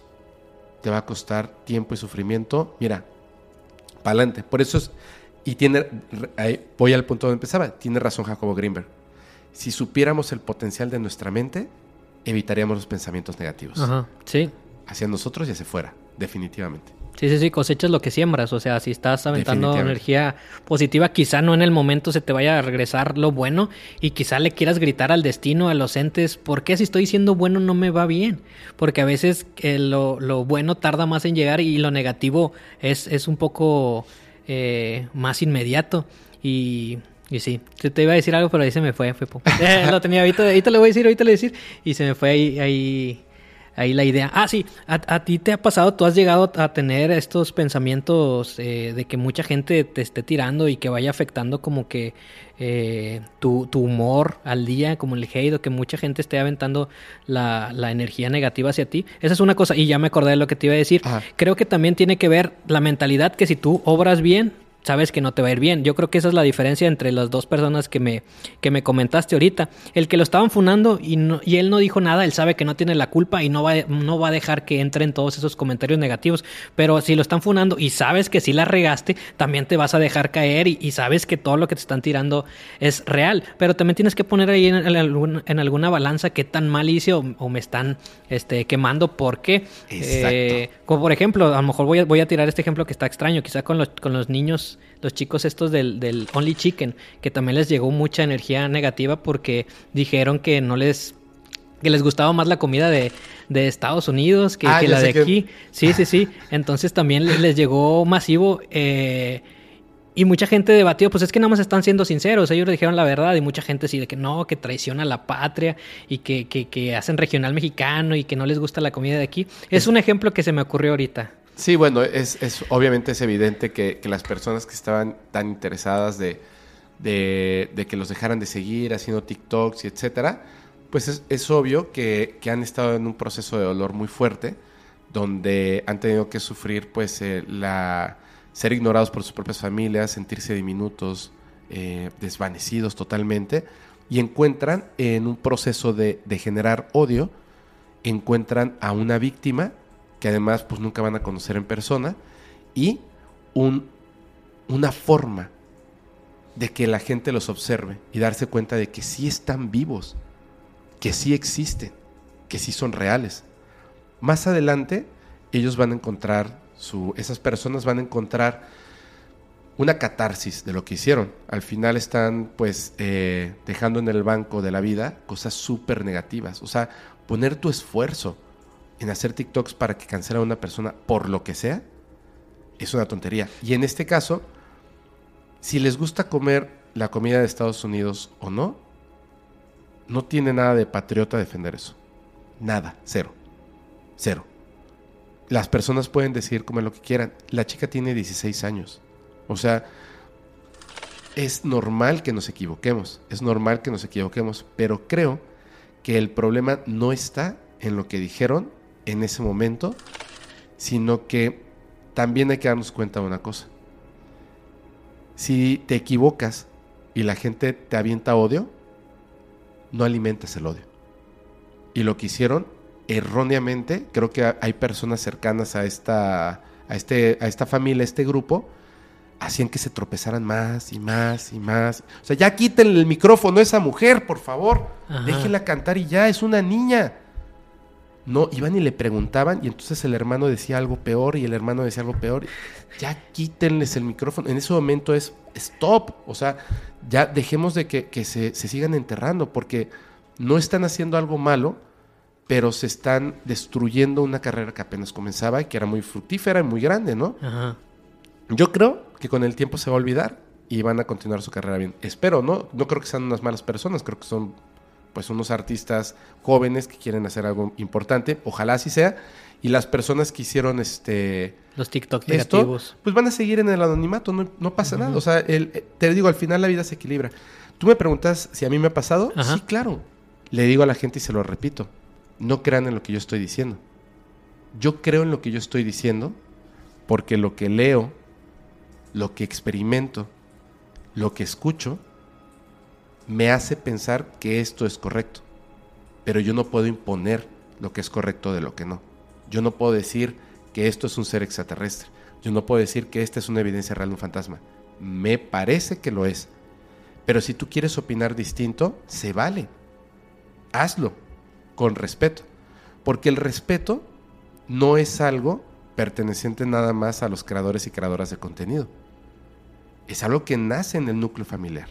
Es algo que nace y debe de estar presente en todos los seres humanos de este planeta. Respetar el derecho ajeno, respetar la voz ajena, respetar a cualquier ser vivo y no vivo de este planeta. Es importante. Entonces yo puedo comunicar mis ideas contrarias a las tuyas en un ambiente de respeto. Y eso es lo que no están haciendo. Sin embargo, si me afectara, sería porque quizás está diciendo algo que es correcto. ¿Sabes? Ajá. Algo donde yo sí me equivoqué. Sí, que te calara. Exactamente. Ajá. Entonces, cuando pasan esas cosas, por ejemplo, con alguien que digamos que mediana o ligeramente pudiera tener más voz, no me afecta. Mucho menos me va a afectar un comentario de un anónimo. ¿Me entiendes? De una anónima. No me puede afectar. No me puede afectar y no debiera de afectarnos. No debiera afectarnos porque, acuérdate de una cosa. Tú no fuiste obligado, o yo no fui obligado, ni Maussan, nadie fue obligado a ponerse en el foco mediático. Los únicos que fueron obligados fueron los contactados que por alguna razón estas entidades los obligan a que salgan a decir cosas bien raras. Y a esos son a los que hay que cuidar, porque ellos no decidieron meterse al fuego cruzado. Entonces de repente sale una Mauri Rivera a contar lo que pasó y la gente se ríe y es ahí donde me dan ganas de pararme y así de, güey, no se rían. Él no decidió pararse aquí a contar esa historia. Los demás sí. Si quieres reír, ríete. Ríete de mí. Pero no de estas personas. Porque perdemos cosas muy valiosas. Perdimos todo lo que nos podía contar este señor. Perdimos todo lo que nos podía contar Carlos Díaz. ¿no? Y nuevamente ahora hacer una invitación. Ojalá acepte estar aquí y muchas otras personas. Porque ellos no decidieron ponerse ahí aceptando recibir insultos, este, risas, etcétera. Sí. Y esos son los que hay que proteger. Los demás, no pasa nada. bro. Decidimos estar aquí. Claro. Sí, que no debería, pero, pero pues nosotros sabemos como que lo que conlleva estar aquí y me hace mucho sentido como con personas que, que se hacen virales porque alguien externo los grabó, se caen, lo que sea, les cae el, el mucha gente, muchos seguidores, mucho bullying, pero ellos no decidieron, nada más alguien los, los grabó y quedaron, este, ellos no, no subieron el contenido, pero pues les llegó el, el hate que dices también a estas personas, creo que también hay que cuidarlas, o sea, ellos no tienen nada que ver con, Pues con claro. las redes sociales. Y luego alguien me comentó, eh, me dijo, mira, por trabajaba con una persona con un gran nombre, me dijo, hay, hay personas que incluso van y este y te van a intentar así como que insultar, agredir, etcétera, Provocar. provocar con la esperanza de que hagas alguna tontería. Y Sí. dije, wow. Sí. Wow. Justo- ¿Qué justo- cosa? ¿Cómo es el mundo? Sí, justo a- antier fui a ver una película ahí al cine, fui con mis papás y mi hermano. Y eh, una señora de enfrente, eh, el movimiento donde estiras los pies, pues a veces puede rozar un poquito el asiento de adelante. Entonces la, la señora estaba como que muy para atrás, con el brazo así y con un pie en, en el asiento al lado. Estaba muy cómoda la señora. Entonces, pues eh, en una donde me estiro poquito, pues, pues rozo y pego poquito, entonces la señora voltea. "Eh, ya, ya te pido que no estés pateando el asiento o algo así, pero la tiró como que al aire, no me, no me miró así como que a, A ti a los ojos, no me lo dijo. Entonces, ah, bueno, dije, no, pues a lo mejor sí, donde me estoy acomodando voy a tener más cuidado.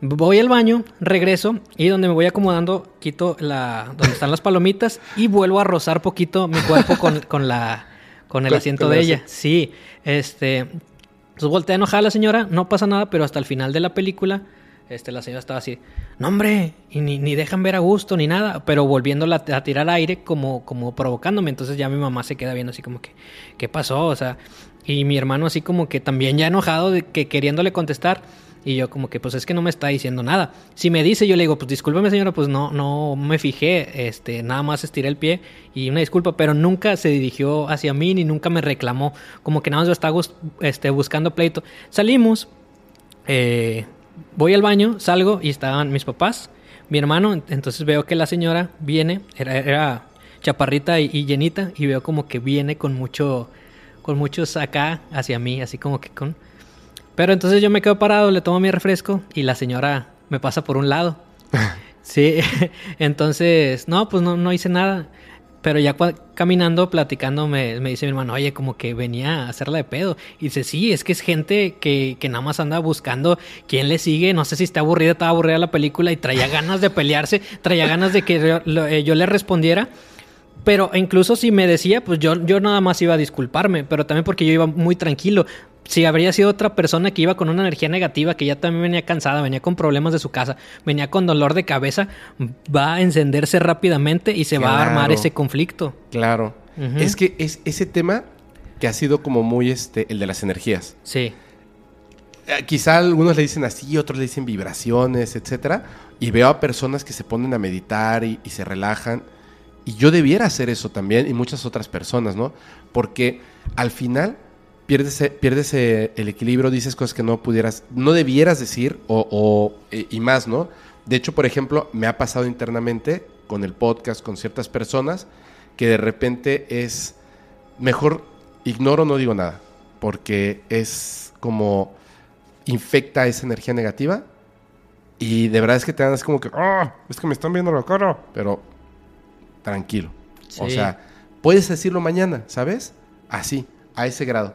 Es más, te voy a contar una cosa porque te voy a contar una última historia. muy bien. Sí, que me gustaría cerrar como que el tema de, las energías. Creo que pasa mucho también con el tráfico, con, con que alguien te pite, que se te mete. Es muy fácil tú ir tranquilo y que porque alguien trae su energía negativa, es muy fácil con- contagiarse. O sea, siento que la energía negativa o la mala actitud es más fácil de que se te pegue algo a que alguien te da el paso, que alguien te sonríe, que alguien te dice buenos días. Creo que también es, es, con- eh, es contagiable. Si alguien te atiende, alguien de una tienda de conveniencia, buenos días, tú sales contento y vas a tratar de, de decírselo.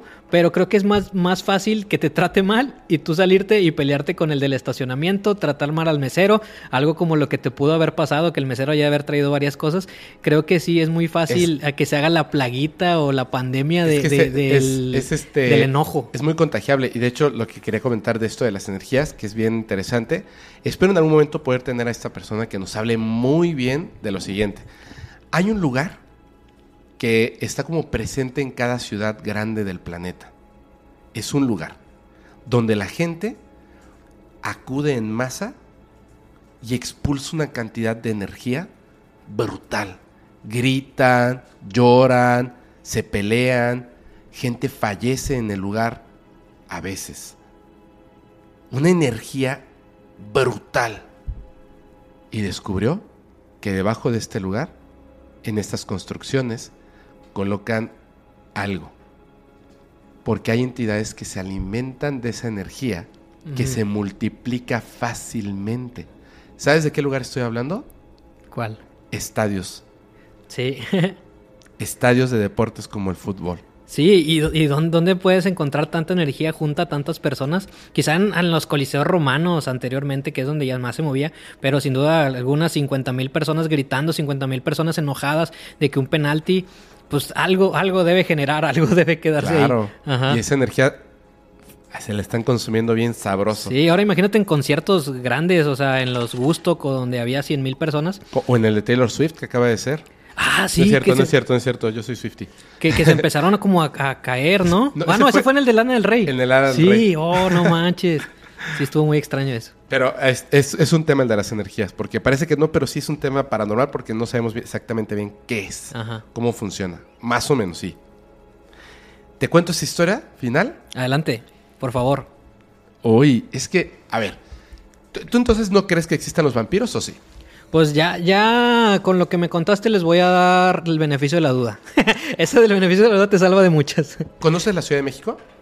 He ido un par de veces a conciertos, pero no he podido Ah. pasearme en, en sus calles. O sea, pero conoces de, de nombre, ¿no? La, la famosa central de abastos de la Ciudad de México, que hay en muchos lugares. Sí, y también en muchas telenovelas yo creo que ha sido salido esa central de ¿Ah, abastos. sí? Sí, sí, sí. Es, es buen lugar para que una pareja se enamore o que, o que pase así. ¿En serio? sí. Ah, no, no sabía, Ajá. no sabía. Qué buen dato, no sabía que, que la central de abastos era un buen lugar para eso. Novelístico, sí. Te voy a contar una historia que ocurre en 1985. Después, eh, o, no- o sea, eh, en 1985 ocurre un evento súper importante en la Ciudad de México, que es el terremoto. Ese terremoto. Esto también ocurre en el año de 1985. Y es una historia, por mucho, muy extraña. Porque además es como si hubieran personas que sí saben y eh, por alguna razón, a fuerza, quieren construir un guion de la realidad que no se salga de las reglas que ellos determinaron y cualquier cosa que salga de esto tratan inmediatamente de borrarlo de la historia. Pero fíjate lo que te voy a contar. Aquí, en el año de 1985, en la central de Abastos, hay una cantidad de personas que trabajan ahí enorme. Es, es grandísima la central de Abastos y personas que acuden a la central de Abastos, pues imagínate, una cantidad eh, eh, grandísima, sobre todo los fines de semana. De repente en este año de 1985 empezaron a encontrar restos de perros. Ala. Pero ojo muy bien con lo que, voy, lo, lo que voy a comentar. Obviamente hay muchos perros en la central de Abastos. Los perros no estaban cortados, eh, golpeados, em, etcétera. Estaban triturados. Como si, imagínate, como si alguien o algo tuviera tanta fuerza que fuera capaz de exprimir al perro. Como si se tratara de una fruta, como si se tratara de una de un limón, de una naranja. Ex- así, exprimidos. Lo raro es que en esto que estaban así como exprimidos, ¿cuál es el jugo de un perro? La sangre. La sangre. No solamente estaban triturados por esto de que habían sido como exprimidos, como por partes, como si unas manos muy fuertes hubieran exprimido ciertas partes del perro, sino que tenían dos orificios en el cuello y desde esos orificios se notaba que había sido extraída en esta trituración Ajá. el líquido, la sangre, entre otras cosas. Suena vampiresco, ¿no? Sí. O, o también lo que se me vino a la mente, una onda de chupacabras o algo así. Una onda chupacabras. Ajá. Era una inusual extracción de sangre. Estaban drenados. Los comerciantes de la zona no le prestaron mucha atención a este evento porque, siendo que va tanta gente, a veces pasan cosas muy raras y muy feas en, en todos lados, donde se junta mucha gente, a algún loco que se le murieron los perros y los fue a tirar ahí, quién sabe, ¿no? Al final, ellos lo que creían es que quizá roedores, bueno, o sea, ratas, que son unas ratotototas así, estaban atacando a los perros de la calle que estaban por ahí buscando comida y pues se alimentaban y los dejaban así como mm, Chupados. chupados. ¿no? Eso es lo que en ese momento creyeron. Después se dieron cuenta de que ya no solamente eran perros los que aparecían así, como chupados, triturados con los dos orificios, sino que después de esto empezaron a encontrar a lo que ellos pensaban que eran los que estaban cometiendo estos crímenes entre los perros, las ratas. Ok. Empezaron a encontrar ratas ahí así trituradas, drenadas con los agujeros. Cuando estuvieron ahí como estas personas observando a tantos animales que estaban eh, pues encontrando muertos y que tenían estos agujeros y todo, fue cuando empezó a ser como, como muy tenebroso el ambiente. Porque te voy a decir una cosa, por ejemplo, imagínate esto, la central de abastos no es así como que en algún momento en las noches, al día siguiente encontraran los restos de los perros.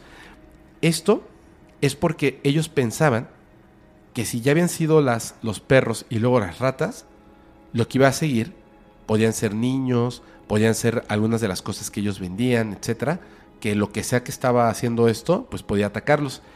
Esto de, de, de, de la central de abastos, la gente que trabaja ahí, en un momento, los que creían que podía ser algo peligroso, se pusieron de acuerdo y fijaron una tarifa para contratar un servicio de seguridad, que lo que iba a hacer iba a estar monitoreando, eh, pues a pie, guardias de seguridad iban a estar monitoreando la central de abastos. Esto ha pasado muchas veces y de hecho hay seguridad en la central de abastos. Entonces estos que, que los contratan les explican que la central de abastos está dividida en ocho sectores diferentes. Es abarrotes y víveres, que esta es la zona de perno- pernocta. También está frutas y legumbres, envases vacíos, aves y cárnicos, flores y hortalizas y la zona de subasta, por lo menos en aquella época. Casi todos estos lugares están abiertos eh, o, o hay trabajo, hay flujo de personas las 24 horas, aunque hay algunas que sí se cierran durante las noches, ¿ok? Y así es como funciona la central de abastos. Entonces ellos aprenden esto y empiezan a dar sus rondines, esas 30 personas, en todo esto. Ocurre que hay una persona, uno de estos vigilantes contratados, cuyo nombre fue José Gaitán Medina. José Gaitán Medina, uno de estos, estaba recorriendo los pasillos cerrados. Esos pasillos que sí se cierran durante las noches. Ok. Empieza a recorrer este lugar. Estaba pues con su linterna de mano. Eran alrededor de las 4 de la mañana. José Gaitán Medina. Cuando de repente escucha el grito de uno de sus compañeros. Ellos habían dividido las zonas y sabían que esta zona le tocaba a José. Y la que sigue le tocaba a Bruno. Y la que sigue le tocaba. Y así, todo dividido en 30 zonas. Entonces tú sabías quién era el guardia de la zona de allá, de la zona de allá y de la zona de allá. Sí, ¿Me está muy organizado todo. Estaba muy organizado. Entonces él estaba ahí cuando de repente escucha a uno de sus compañeros que grita, José, ayúdame. Y en ese momento José, con linterna en mano, empieza a correr por el oscuro pasillo, pum, pum, pum, pum, pum, pum, pum, pum, pum, pum, pum, y llega al lugar donde este tipo está gritando, José, ah, José, y llega y presencia lo más terrorífico que había visto en su vida. Y así lo describe. En el suelo estaba tirado su compañero. Ya estaba inconsciente. Encima de él estaba una criatura horrible, con forma humana, humanoide. Te voy a describir a la criatura, como él la observó. La criatura no llevaba ropa. Su cuerpo estaba cubierto de pelo. Tenía una larga cola, orejas puntiagudas y unos horribles ojos amarillos con los que me miró. José quedó impactado ante lo que veían sus ojos. Armado de valor, tomó el tolete, se acercó corriendo y golpeó a la, criatura en la cabeza. Esta, después de haber sido golpeada, trató de atacarlo con sus manos y fue cuando notó que poseía unas garras enormes. Se escucharon gritos y voces de otros vigilantes que ya venían, alertados por los ruidos que ellos habían hecho. Y la criatura, al darse cuenta de esto, después de haber sido golpeada, lo observó, emitió un alarido aterrador y con una velocidad increíble se perdió en la oscuridad del pasillo. José estaba impactado. Y su compañero, triturado, sin sangre. Al día siguiente hubo un reporte policiaco. Decía, y en el periódico se leía lo siguiente. Vigilante de la central de abastos enfrenta asaltantes y muere en el intento. Pero eso no fue lo que pasó. La cuestión es esta. ¿Mintieron? ¿O alguien ocultó la verdad? ¿Qué era esa criatura? Es interesante, ¿no? Qué loco. Sí. Muy, muy parecido como terminó el cuerpo del compañero de José. A, a lo que, a como habían encontrado a los perros Ah, sí, claro. en primera instancia. O sea, tenía este modus operandi de, de dejarlos sin sangre y triturados. Como que los apretaba demasiado fuerte, ¿no? Cuando los Y estaba... qué fuerza y qué tamaño debe tener una bestia este, para poder hacer garras un cuerpo de un hombre ya grande. O sea, debe ser una, una bestia bastante grande. Y horrible que te ataque algo así. Sí, y, y también, o sea, nos, nos, qué tan grande era la central de abastos para que una bestia de ese tamaño pudiera ocultarse o entrar y salir y andar merodeando. Pues sí, es enorme. Y, y- y también da mucho pensar esto, lo justo lo que platicamos hace rato de, de que lo que se oculta, lo que se dice para no crear más preguntas, para no querer indagar más. Para el periódico, para la policía es mucho más fácil decir que querían robar y que perdió la vida un guardia, que puede ser algo más común desgraciadamente, a que a explicar la versión o el testigo de, de José diciendo todo lo que Lo que vio. lo que vio, describir a este a este ser, a este A este monstruo, ser lo que horrible. sea, sí. No manches. Este, y, y obviamente lo- los entiendo, mm, no los justifico, pero alertaría bastante a la ciudad. No sé cuándo se haya publicado ese texto que leíste, pero sí.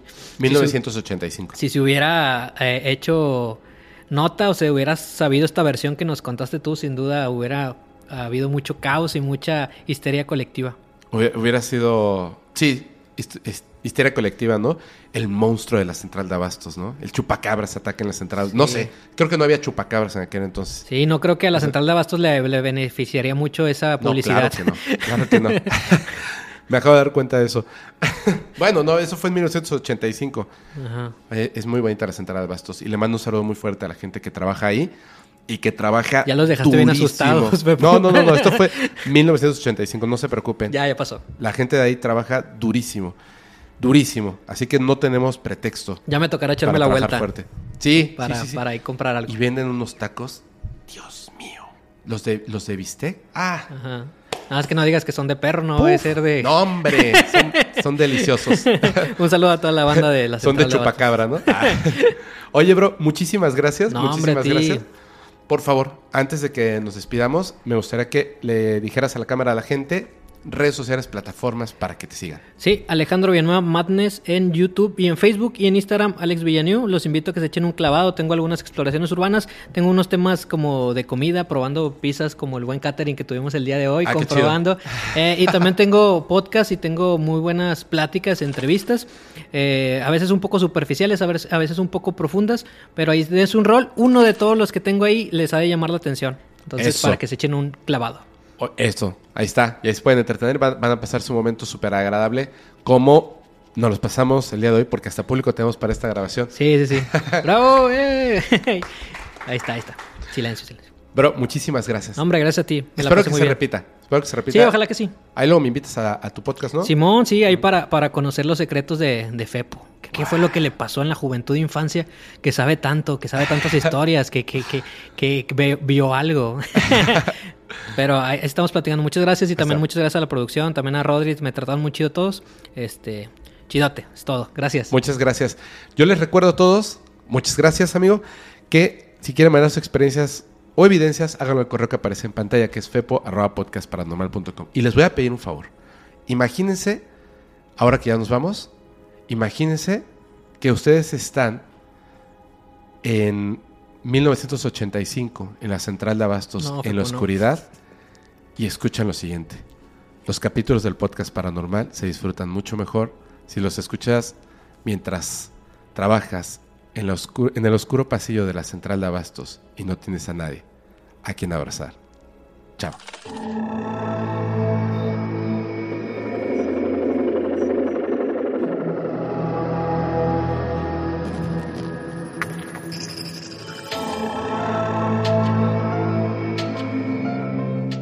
¿Estás listo para convertir tus mejores ideas en un negocio en línea exitoso? Te presentamos Shopify. Tal vez no lo sabías, pero nuestro podcast More Than Mamis es un negocio y lo empezamos por supuesto para desahogarnos y hablar sobre la maternidad, no para convertirnos en expertas de ventas y del e-commerce. Así que sí, necesitábamos ayuda para vender nuestro merch y poner en marcha nuestra tienda. ¿Y cómo suena con Shopify? Llegó otra venta. Shopify es la plataforma de comercio que está revolucionando millones de negocios en todo el mundo. Ya seas un emprendedor desde tu casa o desde donde sea, Shopify es la única herramienta que necesitas para iniciar, administrar y hacer crecer tu negocio sin dificultades. Con Shopify puedo gestionar pedidos, envíos y pagos desde cualquier lugar, brindándote toda la información y estadísticas de tus ventas al detalle. Regístrate para un periodo de prueba con tan solo un dólar al mes en shopify.com barra sonoro, todo en minúsculas. Ve a shopify.com barra sonoro para llevar tu negocio al siguiente nivel. Shopify.com barra sonoro. If you own a vehicle with less than 200,000 miles and have an auto warranty about to expire or no warranty coverage at all, listen up. CarShield has a low-cost month-to-month vehicle protection plan that covers more parts than ever. Visit carshield.com slash audio to find out how you could pay almost nothing for covered auto repairs. Drivers who activate this vehicle protection today will also receive free roadside assistance, free towing, and car rental options at no additional cost. Get your free quote today at carshield.com slash audio. That's carshield.com slash audio.